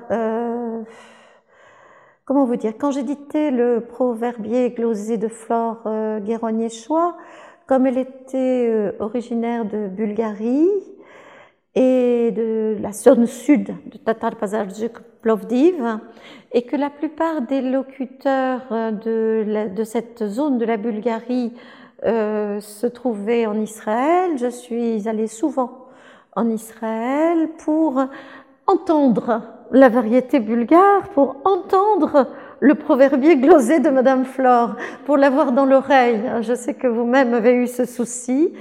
Alors je suis allée aussi, euh, ben, il faut dire aussi que euh, en Israël il y a l'Institut Benzui qui contient aussi beaucoup de documents, et puis il y a la phonothèque de Jérusalem dans laquelle euh, Shoshana Shahak a tenu à enregistrer autour des chants qu'elle enregistrait beaucoup de langues parlées, si bien que on peut entendre énormément d'exemples euh, de la langue judéo-espagnole telle qu'elle était parlée à Plovdiv. Et moi-même, euh, donc, j'ai réalisé des interviews euh, de Saloniciens qui parlaient extrêmement bien le judéo-espagnol. Euh, comme la maman de Ora Schwarzwald, Ora, Ora Rodrigue Schwarzwald, euh, comme, euh, enfin, j'ai pas tous les noms en tête, mais beaucoup de gens, y compris. Alors, a priori, j'y étais allée pour retrouver des locuteurs d'Istanbul, des locuteurs istanbuliotes. Euh, et puis, euh, ça s'est transformé. Je me suis dit, oh, mais il y a une telle variété, on entend euh, tellement de gens pour lesquels le judéo-espagnol est vivant que je me suis mise à faire des interviews. J'ai aussi interviewé des gens de Bulgarie qui résidaient en Israël. Et donc, j'y suis allée assez souvent. Mmh. Et ces entretiens que vous avez réalisés, ils sont consultables quelque part? Alors ça, c'est aussi un de nos projets, alors là qui est porté par, euh, qui est porté fièrement hein, et, euh, et, noblement euh, par un de nos doctorants, Pandelis Mavroyanis, qui déjà a été à la tête d'un projet d'enregistrement et d'archivage du, du judéo-espagnol parlé en France dans le cadre du protocole sur les langues de France. Euh, la DGLF-LF a pris l'initiative d'enregistrer avant qu'elle ne disparaisse totalement, hein, parce que vous savez aussi que les langues de France sont très menacées. Avant leur disparition complète, elles ont, euh, elles ont recueilli tout ce qu'elles pouvaient d'enregistrements, euh, répertorié des fonds déjà enregistrés par des ethnologues, par des linguistes, etc. Et euh, donc, il y a eu euh, toute une campagne d'interviews faites en France, alors auprès de locuteurs qui sont déjà, on le voit dans du post-vernaculaire, hein, c'est-à-dire qui ont du mal à reconstituer leur judéo-espagnol parce qu'ils n'ont plus l'habitude de le parler, et aussi d'excellents locuteurs. Et il les a mis en ligne, grâce, alors c'était le projet, hein, sur la plateforme Cocoon Humanum, et il est en train de préparer la mise en ligne de nouveaux corpus ajouter déjà tous mes corpus turcs, euh, ceux qui n'ont pas été abîmés euh, par le temps, hein, parce que les supports s'abîment quand ils ne sont pas numérisés, euh, et de mettre en ligne également tous ces entretiens enregistrés et ceux qu'il a pu recueillir d'autres endroits. La BNF est en train de numériser le fonds CEFIA, de façon à ce que les générations futures, au cas où ça disparaît, au cas où le judéo-espagnol disparaît, ou ceux qui voudront travailler en diachronie si le judéo-espagnol se maintient, euh, puissent avoir accès à des archives euh, riches. Et euh, ce qui est important, c'est qu'il propose un archivage extrêmement hiérarchisé et détaillé qui permettent l'accès aux judéo-espagnols eux-mêmes à leur propre langue et culture et aux chercheurs de tout domaine, c'est-à-dire un ethnologue, un musicologue, un historien, euh, un linguiste, bien sûr, c'est la première, euh, la première chose qui vient à l'esprit, mais euh, on y trouve énormément de choses parce que ce sont des récits de vie, ce sont euh, des souvenirs, il y a des interviews d'auteurs. Euh, on s'est aperçu qu'on avait des interviews de, d'une, autrice qui écrit en turc. Hein. Alors cette année est malheureusement celle de votre départ à la retraite après presque 50 ans de carrière. oui, j'ai quand même 68 ans et demi. J'en aurai 69 le 1er septembre, j'estime avoir bien mérité de la patrie. Alors, rétrospectivement parlant, quelles sont les raisons qui vous ont poussé à, vous intéresser au judéo-espagnol Oh ben alors là, on va rentrer dans la sphère euh, tout à fait euh, intime.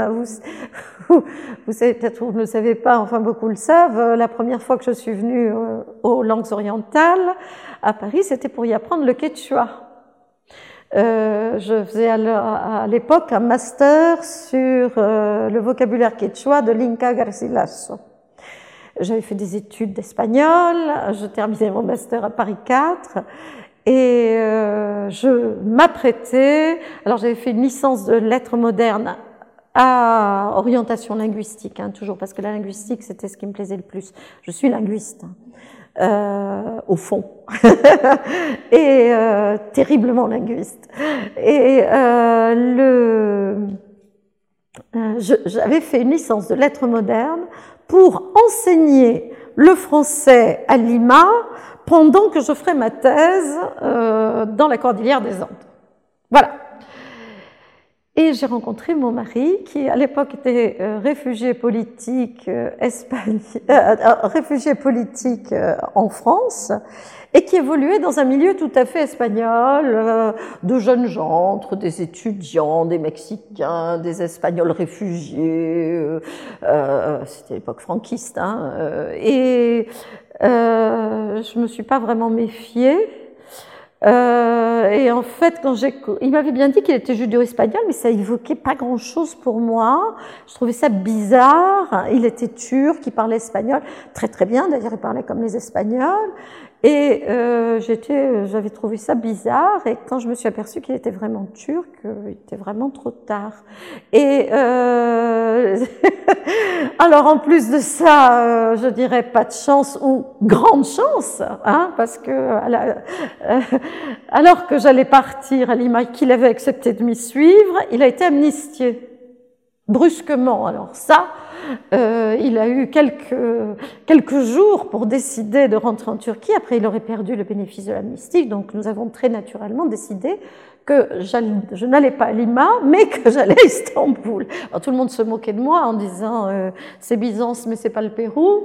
Et euh, enfin, j'ai dû, j'ai dû entendre beaucoup de choses là-dessus, mais il s'est passé quelque chose d'extraordinaire. C'est-à-dire, je suis arrivée euh, moyennement accueillie dans ma belle famille. Euh, mon mari n'avait pas son père. Euh, mais sa sœur m'a accueilli très chaleureusement, son frère aussi.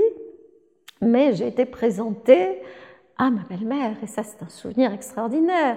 Dans imaginez un appartement sombre euh, du centre d'Istanbul, des quartiers résidentiels d'Istanbul, avec un immense salon, euh, c'est l'Amluk, si vous voulez, un salon de réception presque. Ma belle-mère parée comme une chasse, assise sur un fauteuil impérial sur des tapis épais, euh, des, tapis persans épais, qui m'attendaient, euh, un peu sévère. Je l'ai vue très grande. Je l'ai vue très grande, elle était toute petite, ma belle-mère. Et, et chose miraculeuse, elle s'est adressée à moi en français euh, de façon assez euh, protocolaire, je dirais. Et elle, s'est tournée vers mon mari, et là, en judéo-espagnol, elle a commencé tout de suite à lui faire une longue litanie euh, de reproches en bonne mère juive. Et là, d'un seul coup, ça a été une révélation. J'ai entendu cette langue. Je ne vous mens pas, j'ai eu la chair de poule. J'ai eu les larmes aux yeux. Et après, ma belle-mère, elle pouvait me dire, mais absolument n'importe quoi, j'étais à ses pieds. Voilà, à ses pieds. Euh, pour une hispaniste euh, qui connaissait l'histoire de la langue, euh, parce que bon, dans mes études, j'avais étudié l'espagnol classique, l'espagnol médiéval, la phonétique. C'était de l'espagnol médiéval, là. C'est vrai. C'est vrai que j'entendais l'espagnol médiéval pour la première fois de ma vie. Et j'ai eu l'impression d'un transport dans le temps. D'abord, c'était un, cadre d'une étrangeté totale pour moi. Rien, rien dans mes études, rien dans ma formation intellectuelle. Je ne suis pas juive non plus. Euh, rien dans ma, dans ma formation ne m'avait préparé à un tel choc. Bon, alors en plus de cela, il s'est très vite avéré que nous ne pourrions pas quitter la Turquie puisque les mauvais citoyens ne leur donnaient pas de passeport. Et donc, et donc j'ai complètement, euh, je me suis mise à noter tout ce que je trouvais, à aller d'émerveillement en émerveillement, à, à recueillir les matériaux euh, pour euh, sur ce sur Balat, quartier juif d'Istanbul, parce que je n'envisageais pas de détacher la langue du cadre naturel dans lequel elle était parlée. Je voulais comprendre d'abord comment fonctionnait une, une société juive, une petite société juive à l'échelle d'un quartier. Qui faisait quoi, qui parlait à qui, dans quelle langue et pourquoi, comme a dit Fishman. Hein. C'était euh, vraiment euh, euh, l'envie de comprendre qui étaient ces gens euh, du, début jusqu'à la fin. Et c'était un émerveillement pour moi, hein, un émerveillement qui ne s'est jamais démenti. Hein, j'ai souvent dit que le judo espagnol m'avait sauvé la vie, euh, c'est pas un vain mot. Le judo espagnol m'a tenu la tête hors de l'eau lors d'épisodes euh, assez douloureux de ma vie. Et donc vous l'enseignez depuis des années à l'INALCO. L'INALCO qui est une des rares universités au monde à proposer des cours de, judéo-espagnol. Alors quelles sont les modalités des cours que, que vous donnez? Bien, je vais dire que l'INALCO, il fait même plus, parce qu'il est vraiment la seule université à préparer un diplôme d'expertise dans les langues juives. Alors, un, ça suppose, et c'est à l'heure actuelle, ça n'a pas toujours été le cas, hein, mais c'est à l'heure actuelle tout à fait défendu par le département des études hébraïques et juives. Il tient à ces langues et à ces cultures juives. Et nous proposons un diplôme complet, c'est-à-dire quelqu'un qui fait les quatre niveaux de langue juive, que ce soit le judéo-arabe, le yiddish ou le judéo-espagnol, euh, il, y a des, du travail en plus des, des, niveaux qui interviennent dans le cadre de la licence d'hébreu. Hein. Il y a des travaux différents et qui fait euh, euh, tout ce que nous avons inscrit comme enseignement complémentaire qui rentre dans le cadre de ce diplôme, mais qui est entièrement spécialisé. Il atteint un niveau d'expertise qui est validé, c'est-à-dire qu'il est capable de lire n'importe quel texte en judéo-espagnol avec n'importe quelle graphie. Et Dieu sait si la graphie, c'est la fête en judéo-espagnol. Hein. Il y a pratiquement autant de graphies que de personnes. Il, y en il, doit y en avoir des, il doit y avoir une quarantaine en caractère latin. Euh, bon, euh, c'est plus calme en caractère hébreu, mais on a déjà quand même les caractères carrés, les caractères rachi, le solitreo, qui a des, quand même des, des, des formes comme, les, comme toute écriture manuscrite, et puis on a les écritures manuscrites, qui sont encore une autre forme de type médiéval, etc., qui sont encore une autre sorte. Donc, ça suppose quand même un arc de compétences euh, très large et nous sommes assez exigeants dans cet enseignement. Et ce qui nous vaut d'ailleurs de recevoir euh, toutes sortes de gens. Alors, nous ne sommes pas nombreux. Hein. Je mentirais en disant que des foules s'y précipitent. Mais souvent, ce sont des gens qui en ont besoin pour leur carrière. Par contre, nous avons par exemple beaucoup de chanteuses euh, si je comptais le nombre de chanteuses qui sont venues et qui, ou qui sont encore en train de faire une formation euh, à l'INALCO, avec ou sans le diplôme d'ailleurs, euh, des judéo-espagnols eux-mêmes qui fréquentent le cours pour euh, pratiquer, pour avoir toujours la langue dans l'oreille, l'entendre, et qui nous sont précieux puisqu'ils interviennent aussi. Ils, dans les cours, euh, des hispanistes, des espagnols qui viennent du monde entier. Nous, nous, nous recevons euh, au CERMOM, au Centre d'études et de recherche Moyen-Orient Méditerranée, euh, nous recevons sans cesse des, euh, des spécialistes de judéo-espagnols qui viennent d'Israël, des États-Unis, d'Europe. Là aussi, c'est un de temps en temps, mais c'est toujours très précieux. C'est un apport, c'est un regard, c'est un échange. Et vraiment, c'est tout à l'honneur de l'INALCO d'avoir euh, bâti ces diplômes et de les défendre. Alors, ils sont peut-être pas très bien, très connus, pas ça c'est connu, hein, ça c'est certain, mais euh, ils ont l'avantage d'exister. Mm-hmm. Et outre l'INALCO, vous enseignez ailleurs? Alors, j'enseigne parce qu'on me le demande dans le cadre communautaire. Je donne des cours pour l'association euh, Aquí Estamos alors, euh, de plus en plus, j'essaye de faire en sorte que ce soit. Euh, alors, on avait trouvé un système d'atelier, mais ça n'a pas très bien marché. Où des judéo-espagnols donnent des cours au judéo-espagnol. Mais enseigner une langue, contrairement à ce que beaucoup de gens croient, il suffit pas de la parler. Hein. Euh, c'est quand même un art et, une manière et une façon de faire. Euh, si euh, le manuel de judéo-espagnol a eu tant de succès, et s'il a été traduit en anglais, c'est aussi parce qu'il a une force didactique particulière. Euh, et là, je, euh, je, voudrais dire qu'il y a euh, une spécificité didactique à l'INALCO qui est à l'heure actuelle, me semble-t-il, un petit peu mal reconnue par l'institution, mais euh, qui consiste à enseigner des langues qui ne sont pas ou qui sont peu enseignés et qui n'ont pas d'outils à fabriquer ces outils. Et il ne suffit pas de ramasser quelqu'un qui parle bien la langue, hein, euh, euh, comme ça vient à l'idée de beaucoup de gens, par exemple des spécialistes d'histoire, des historiens, des sociologues, ils nous disent ah mais il y a un lecteur, ça doit suffire euh, pour enseigner la langue. Ben non, non, ça ne suffit pas. Hein. Pour enseigner une langue, il faut quand même connaître la didactique. Et c'est là où j'avais derrière moi toute la didactique de l'espagnol, euh, espagnol langue étrangère, euh, de français langue étrangère, euh, auquel je m'étais formée pour enseigner, parce que j'ai enseigné le français langue étrangère en Turquie. Euh, pour vivre. Et, euh, et toute cette expérience-là m'a servi. Et ça, c'est très très important. Et à l'INALCO, on trouve des grands spécialistes de cette didactique des langues et didactique des langues, je dirais, rare, non pas rare en nombre de locuteurs, mais rare en matière d'enseignement de, des langues peu enseignées. Mhm.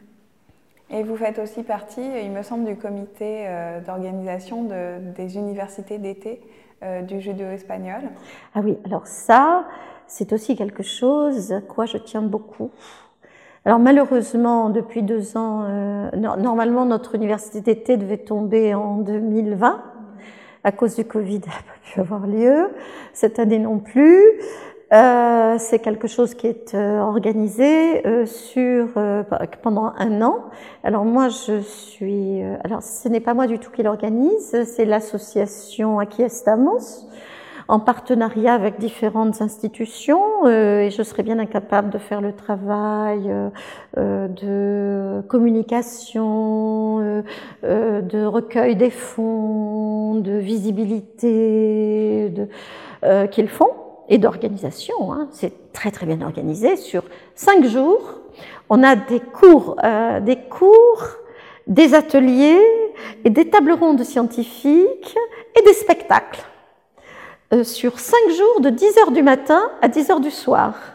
Et même à midi, les ateliers cuisine, par exemple, servent des repas, servent des repas euh, tout à fait euh, préparés euh, selon les arts culinaires qui sont très importants hein, chez les judéo-espagnols et, et, très reconnus en plus comme spécificité judéo-espagnole.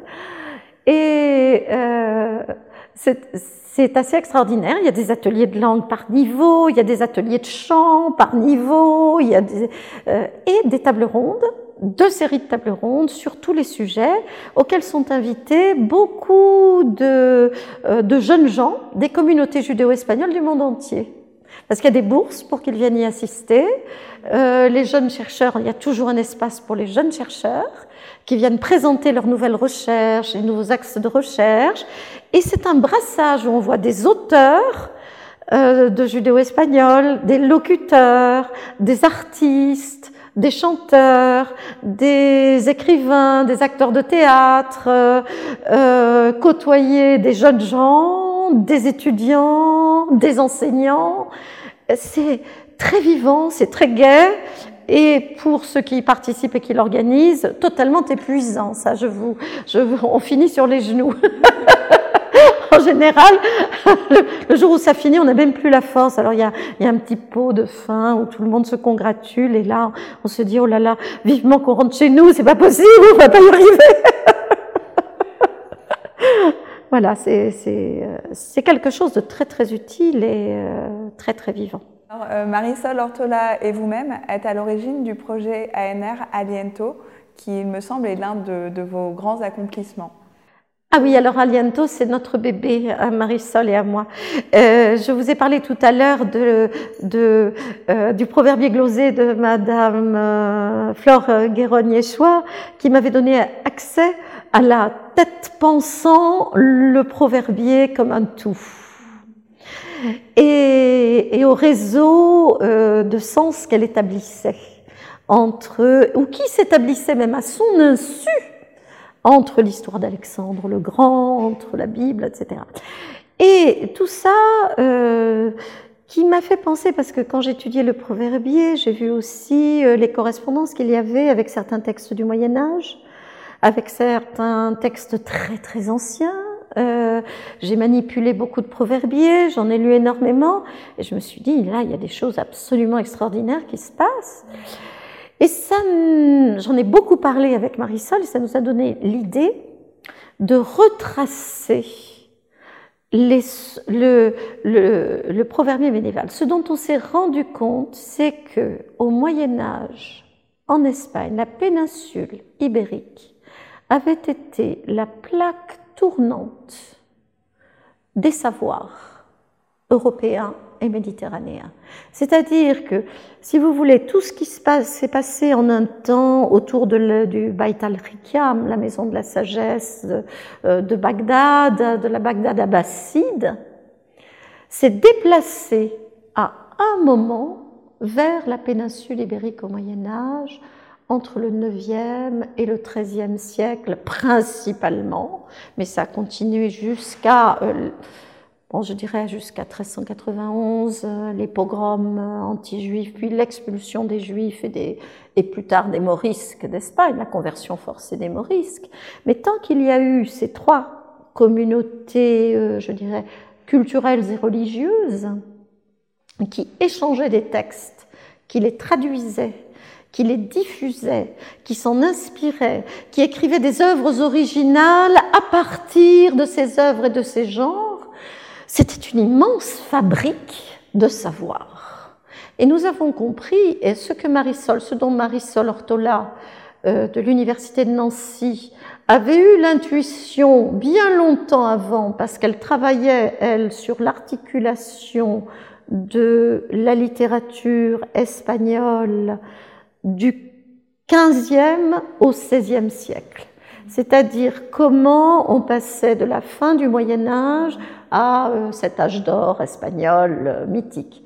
Eh bien, nous nous sommes rendus compte toutes les deux qu'il n'y avait pas de renaissance en Europe sans l'Espagne médiévale, l'Espagne arabo-andalouse d'abord, et la diffusion dans les royaumes chrétiens de tous ces savoirs qui avaient irradié l'Europe entière et la Méditerranée. Et ce que montrait, c'était écrit dans le proverbier judéo-espagnol de Florgueron. C'est-à-dire, on le voyait, c'est-à-dire on faisait des, des, tracés et on voyait, ça remontait à tel texte. Elle, citait des anecdotes, des exemples que l'on trouvait euh, dans un traité morisque du XVe siècle, de la fin du XVe siècle, une histoire d'Alexandre en alchamiado, en caractère arabe. Quatre des proverbes qu'elle avait mis ensemble se trouvaient euh, sur deux pages de cette, euh, de cette chronique d'Alexandre. C'était, euh, c'était là aussi, c'était, c'est une découverte, quoi. C'était un choc émotionnel. Et nous nous sommes dit, eh bien, on va entreprendre de montrer cela. Et on va faire ça patiemment. On va prendre les grands textes qui sont déjà documentés et dont on connaît les traductions, donc Kitab Adab al-Falasifa, euh, le livre des anecdotes des proverbes, le Libro de los Buenos Proverbios qui en est la traduction euh, au XIIIe siècle, et le Musrei a Philosophim qui en est la traduction hébraïque euh, du XIIIe siècle, faite par un grand auteur en plus, Yehuda al-Kharizi. Et on a décidé de faire une base de données avec un algorithme de recherche, d'étiqueter chacune des sentences contenues dans ces textes, de les étiqueter de telle manière qu'un algorithme de recherche puisse aller rechercher dans le texte arabe, dans le texte hébreu, dans le texte espagnol et dans le texte latin parce que certains de ces textes ont été traduits en latin, le même proverbe,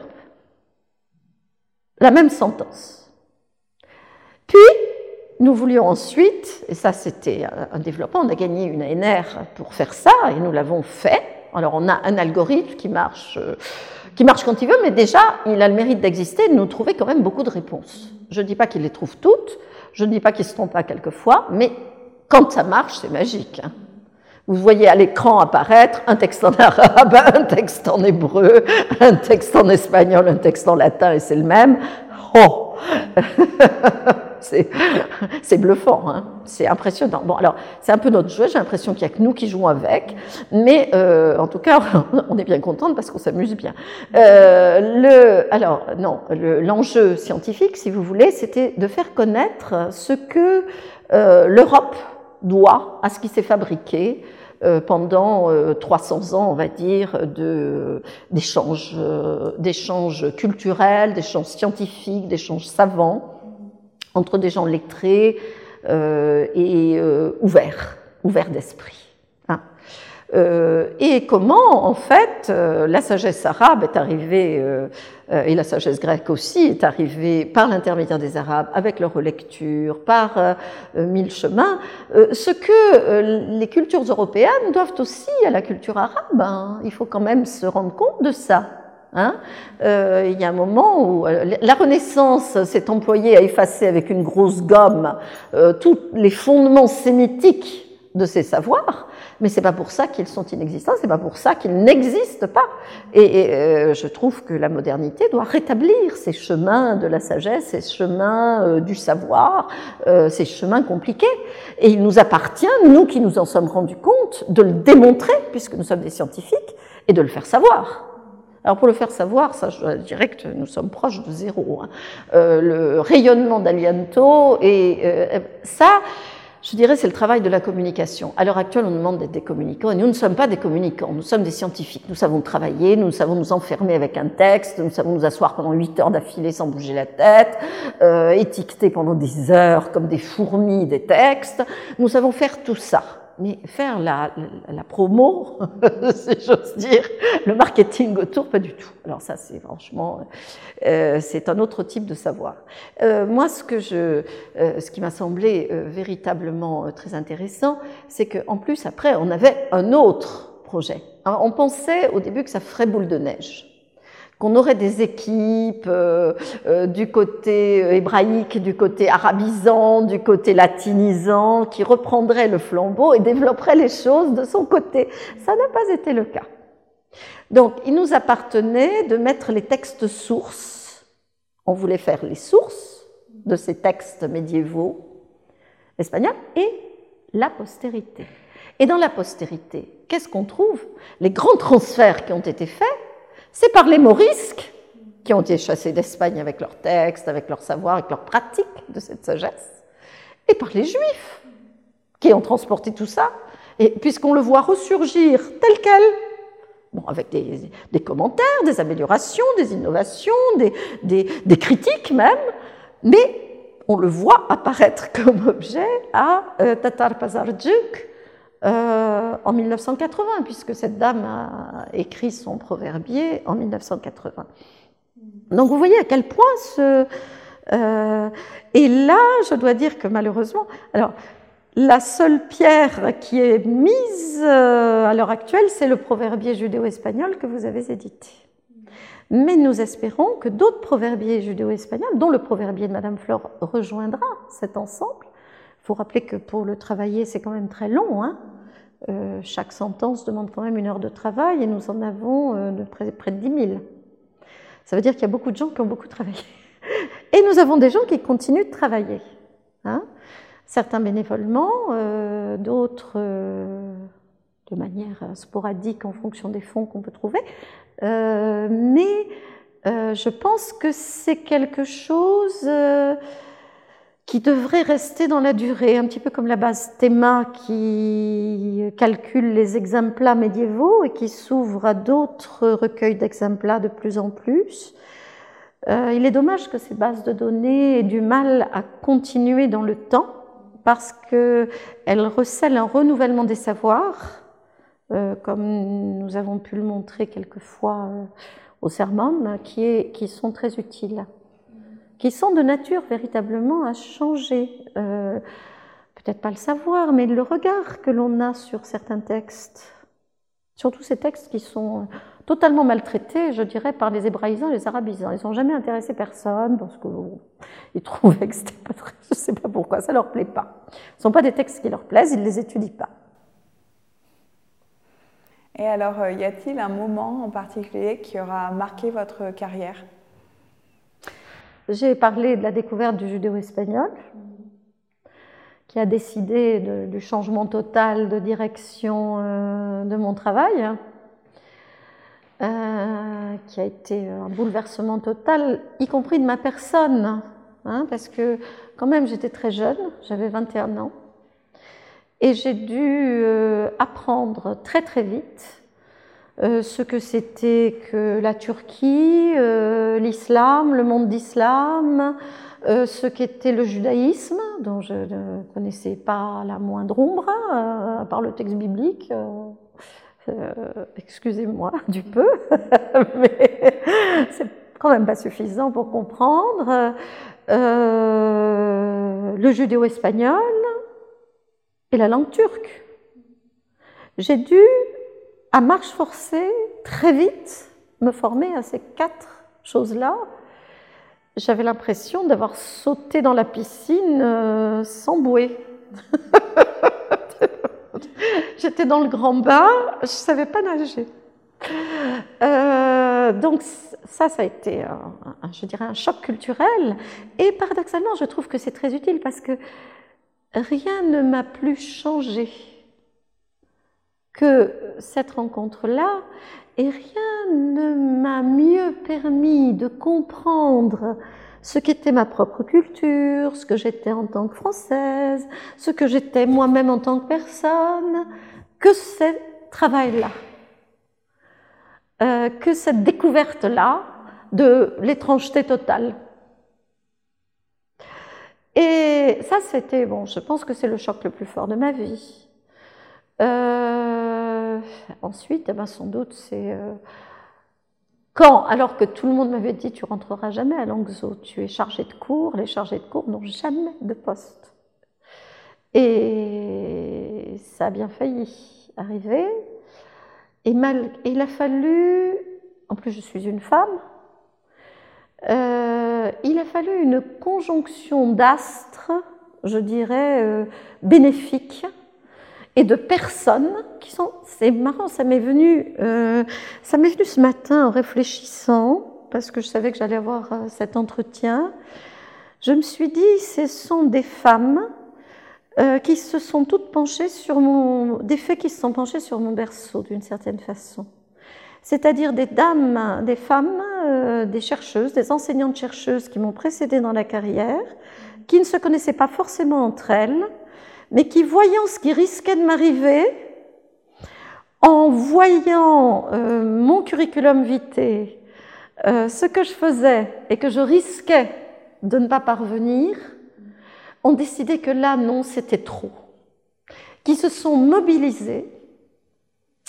Alors, je ne vais pas donner les noms, mais euh, je ne sais pas, peut-être je pourrais les donner. Enfin, en tout cas, euh, si un jour on me les demande, je, peux les donner une par une. Elles étaient toutes dans des, euh, dans des, elles étaient beaucoup au Langzhou et dans des branches différentes.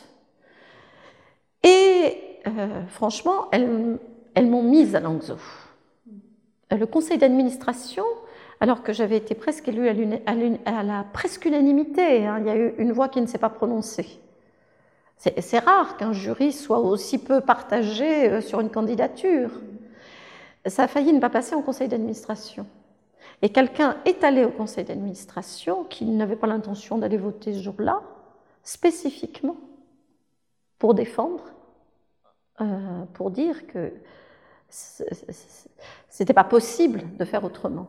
Et malgré cela, euh, le candidat malheureux, pour qui le poste avait été dessiné, hein, soyons clairs, m'a attaqué devant le Conseil d'État. Euh, je suis allée dans le Conseil d'État. Et alors là, peut-être que c'est la deuxième grande émotion liée à ce poste, parce que vous savez, quand on est une femme, on a toujours le syndrome de l'imposteur. Et malgré cette ligue vertueuse de femmes et ces jurys qui m'avaient confirmé et ce vote du conseil d'administration qui m'avait confirmé dans le poste, voilà que j'étais encore attaquée et qu'on jugeait ma nomination euh, illégitime. Et là, je suis allée, euh, je dois dire, euh, héroïquement, toute seule, au Conseil d'État, faire face à mon, à mon adversaire malheureux, qui avait, lui, mobilisé le banc et l'arrière-banc. Et j'ai tenu tête comme ça, on, ne parle pas. Et là, sous les ordres de la République, j'ai entendu un commissaire de la République qui avait vraiment étudié mon curriculum vitae du bout au fond, décliner tout ce que j'avais fait avec respect et dire, conclure son rapport en disant Eh bien, c'est la bonne personne au bon endroit, et l'INALCO sonore de l'avoir recruté. Et entendre dire ça dans un lieu aussi impressionnant, aussi magistral que le lieu où siégeaient deux chambres euh, du Conseil, même si c'était un bref instant de leurs occupations, comment dire, ça, a été, euh, ça a été quelque chose de grand. Ça a été une expérience très grande. Et c'est peut-être le seul moment de ma vie où j'étais fière d'être française. Voilà. Et pour terminer, euh, quel est selon vous euh, votre héritage, si je peux me permettre, euh, académique? Ça c'est très difficile à dire parce qu'on ne sait jamais ce qui va se passer. Quand j'ai écrit Balade, quartier juif d'Istanbul, c'était à la demande des éditions Isis, une édition confidentielle à Istanbul.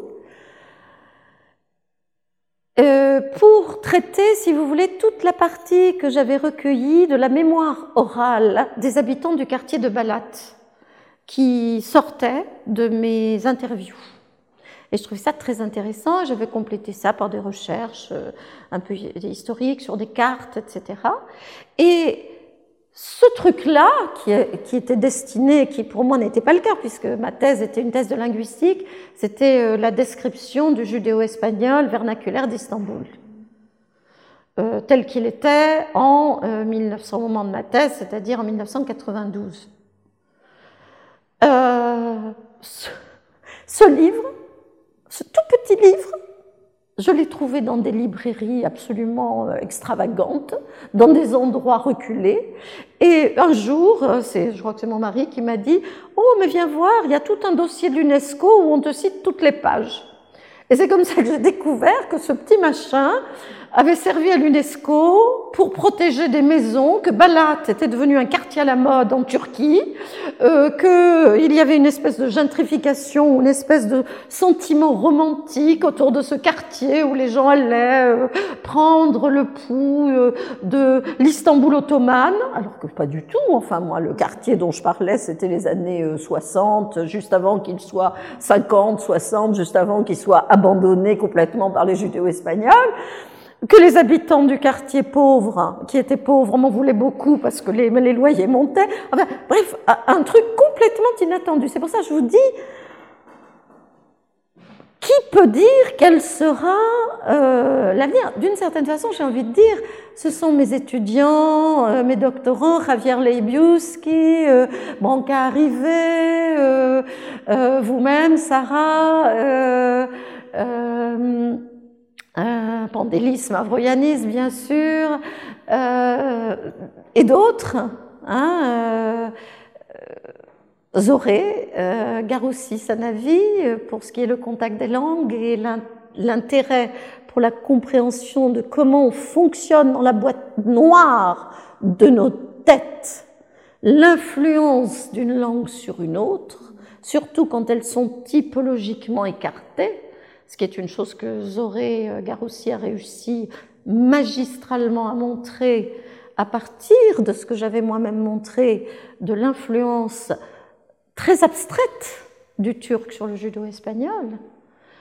Euh, euh, je ne sais pas quels seront leurs avenirs. Paloma, Paloma Vanessa Duncan Elbaz, euh, qui porte très haut, qui a une Marie Curie, euh, qui porte très haut l'héritage. Alors elle, elle s'occupait plutôt de la raquetia et de l'héritage chanté, plutôt de l'impact du patrimoine chanté sur la culture féminine judéo-espagnole d'Occident, du Maroc, mais qui maintenant euh, a décidé de, euh, de travailler sur le judéo-espagnol d'Orient également, et qui, euh, et qui a aussi un brillant avenir. Mais elle, elle je dirais plutôt qu'elle me doit paradoxalement moins euh, que ceux qui ont travaillé avec moi sur le contact de langue et sur le judéo-espagnol d'Orient. Bon, évidemment, nous avons beaucoup échangé, nous avons beaucoup parlé, nous avons beaucoup... Euh, euh, je ne suis pas étrangère à ces derniers choix, euh, mais je dirais que je ne peux pas savoir ce que va devenir. Euh, je ne sais pas. On ne peut pas mesurer l'impact des choses. On ne peut pas savoir, même si on laissera une trace. Euh, on ne sait pas. Quelle est l'influence de l'hébreu sur le judéo-espagnol? L'influence de l'hébreu sur le judéo-espagnol, je dirais qu'elle est un petit peu comme le reste. Elle est souvent pas visible à l'œil nu, euh, mais elle est tout le temps présente. Euh, c'est une espèce de discours euh, qui est derrière. Alors, ce n'est pas, quand je parle d'un discours derrière, ça n'est pas innocent, parce qu'il existe, alors ce que Reva et euh, ont décidé d'appeler la dinos, qui a mis de la confusion partout, hein, finalement, euh, c'est-à-dire le calque biblique. Euh, c'est une espèce de langue fabriquée par les rabbins pour enseigner aux enfants dans les écoles de manière euh, un peu mnémotechnique à la fois le texte biblique et le sens du texte biblique. Et pour faire ça, on leur enseignait, alors il y a toujours eu des calques, hein, le Targum donc c'est un calque araméen, euh, vous avez euh, des bibles euh, en latin qui sont les, les, judéo-romans, il y avait tous Latina de Blondheim parle de ça. Et vous avez du judéo-arabe, des, calques en judéo-arabe, des calques en taïch, en yiddish, et vous avez des calques en judéo-espagnol qui sont des calques bibliques. Et alors, euh, ça influence pas du tout le lexique, puisque tous les mots sont traduits. Ça influence la sémantique du lexique. Quand vous traduisez le mot shalom tout le temps par passe, ben, le mot espagnol passe va prendre des nuances sémantiques qu'il a en hébreu. Euh, ça va être le cas pour certains mots qui vont prendre des sens hébraïques euh, qui n'ont absolument pas, ou des connotations métaphoriques qui n'ont absolument pas. Donc ça affecte le sémantisme des mots. Mais ça, quand vous entendez le mot, vous entendez un mot espagnol. Euh, ça affecte la syntaxe, puisque la syntaxe va être, dans ces calques bibliques, entièrement celle de l'hébreu même si c'est complètement agrammatical. Je vous donne un exemple, je vais vous le faire en, en, en judéo-français calque. Hein, euh, saber que peregrina sera tu semen en tierras que non a ellos, c'est-à-dire savoir saura que pèlerine sera ta semence en terre que pas à eux. Bon, euh, je veux dire, c'est pas du français correct. Et d'ailleurs, la de Pessar, l'extrait que je viens de vous citer, vient de la de Pessar, qui est euh, le récit de la sortie d'Égypte qui est lu à Pessar à Pâques, dans l'ordre de la Pâque juive, qui est récité, connu par cœur de tout le monde, les femmes, les enfants et les imbéciles, ça va souvent ensemble. Et, euh, le, et, et, du coup, ils connaissent ça, puis ça les fait rire. Parce qu'ils disent, oh, papa, comment il parle hein Quand ils récitent la Gada, ça n'a pas de grammaire, c'est un peu bizarre, mais en même temps, ça permet de suivre le récit. Hein Contrairement à, euh, à l'hébreu auquel euh, les femmes qui ne sont pas éduquées euh, en hébreu, ou du moins pas la majorité d'entre elles, c'est réservé à une toute petite élite,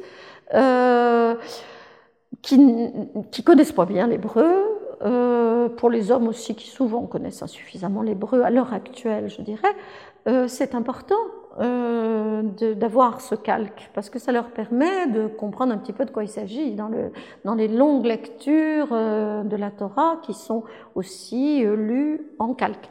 Donc cette langue, elle a un effet syntaxique.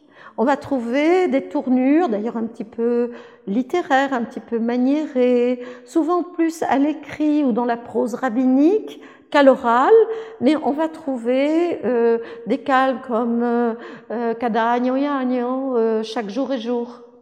Chaque jour et jour, euh, c'est un calque de l'hébreu. On va trouver l'absence du verbe être. L'absence du verbe être.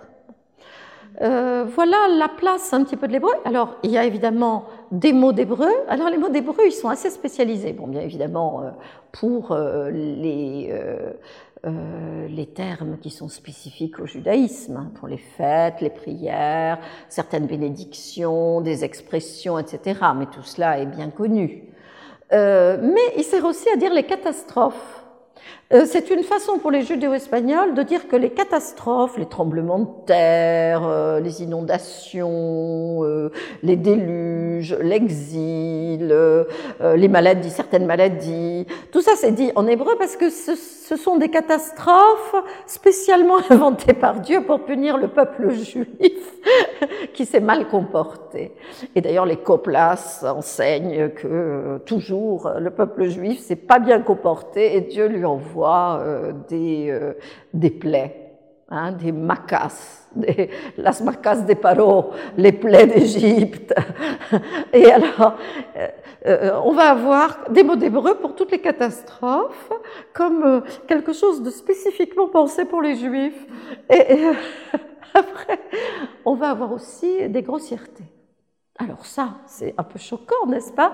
Euh, Mais on va avoir des euphémismes. Les hommes vont avoir tendance à dire des choses cachées des femmes en hébreu. Par exemple, pour dire la jolie fille qui passe dans la rue, il va en dire en pensant que quand même, la, dame juive, avec le temps, elle a fini par comprendre que ça voulait dire la jolie fille qui arrive.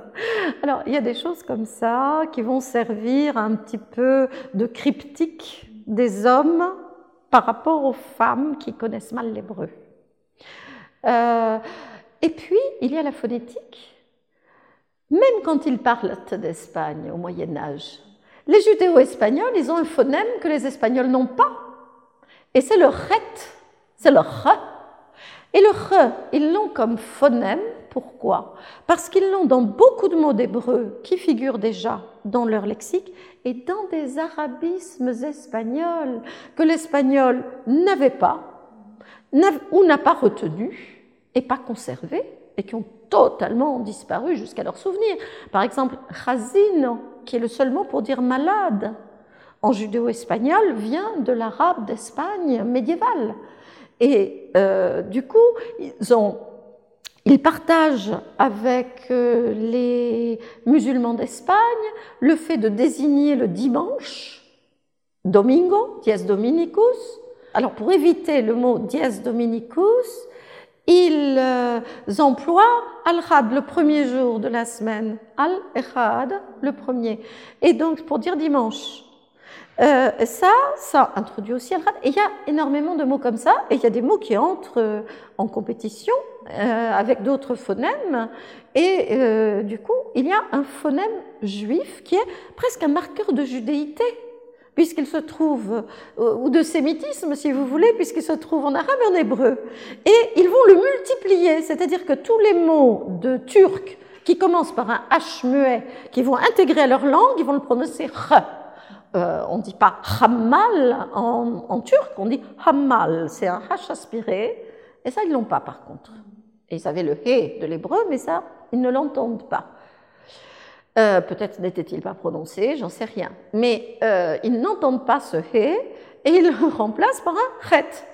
Et ils disent chaber, comme ils disent chaver, comme ils disent, etc. etc. Donc l'hébreu est là phonétiquement aussi. Hein, à travers ce phonème juif, j'ai envie de dire, ce phonème de l'hébreu. Et puis, il y a, euh, oui, ce que j'ai dit sur le sémantisme, ce que j'ai dit sur ce qui imprègne la vision du monde aussi, qui qui est une vision culturelle appuyée quand même sur la Bible, sur les Pirkei Avot, sur euh, euh, les Maximes des Pères, sur la Haggadah, sur le Talmud, sur les croyances du Talmud de Babylone notamment. Hein. Donc en fait, tout ça, c'est un paratexte derrière. c'est, si vous voulez, la composante hébraïque, parce que les composantes, on ne les voit pas toujours. Les composantes syntaxiques, on ne les voit pas. On se dit, tiens, ils, ont une grammaire divergente par rapport à l'espagnol d'Espagne. Ça doit être une influence ou une innovation, c'est une influence quelconque, mais on ne sait pas laquelle. C'est pareil pour euh, l'influence du turc, il y a quand même des choses assez étranges. Il y a la, juxtaposition, par exemple, euh, euh, la femme dans le fils, hein, ou Herman, euh, madre de mi amiga. Moi, j'ai du mal à le réussir. Hein, il faut que je prenne mon élan. Madre de mi amiga la madre. Non. Euh, hermana de mi amiga la madre. Pardon. Hermana de mi amiga la madre. Sœur de mon ami la mère. Mais ça, c'est une construction totalement turque. Et elle est même plus turque que les Turcs, parce que les Turcs, ils ont un cas génitif, et ils ont une particule qui montre bien, à la fin du mot, qu'il est relié à la tête de phrase. D'accord? Mais les judéo-espagnols s'en tiennent à l'antéposition du déterminant sur le déterminé. Euh, c'est absolument incroyable. Et alors, c'est tellement fort qu'il le transporte même quand il parle le français. Euh, j'ai le souvenir ici euh, d'une dame euh, qui s'impatiente parce qu'elle nous explique d'une dame judéo-espagnole, c'était la doyenne d'Oli Benozio euh, de l'association Aquí dans une voiture, euh, qui malheureusement est aujourd'hui disparue, et qui dit, qui, qui s'agace contre nous parce qu'elle nous a parlé trois fois de Victor et qu'on a complètement oublié qui était Victor. Elle en dit, mais enfin Victor, Victor, le fiancé à mon mari, la sœur.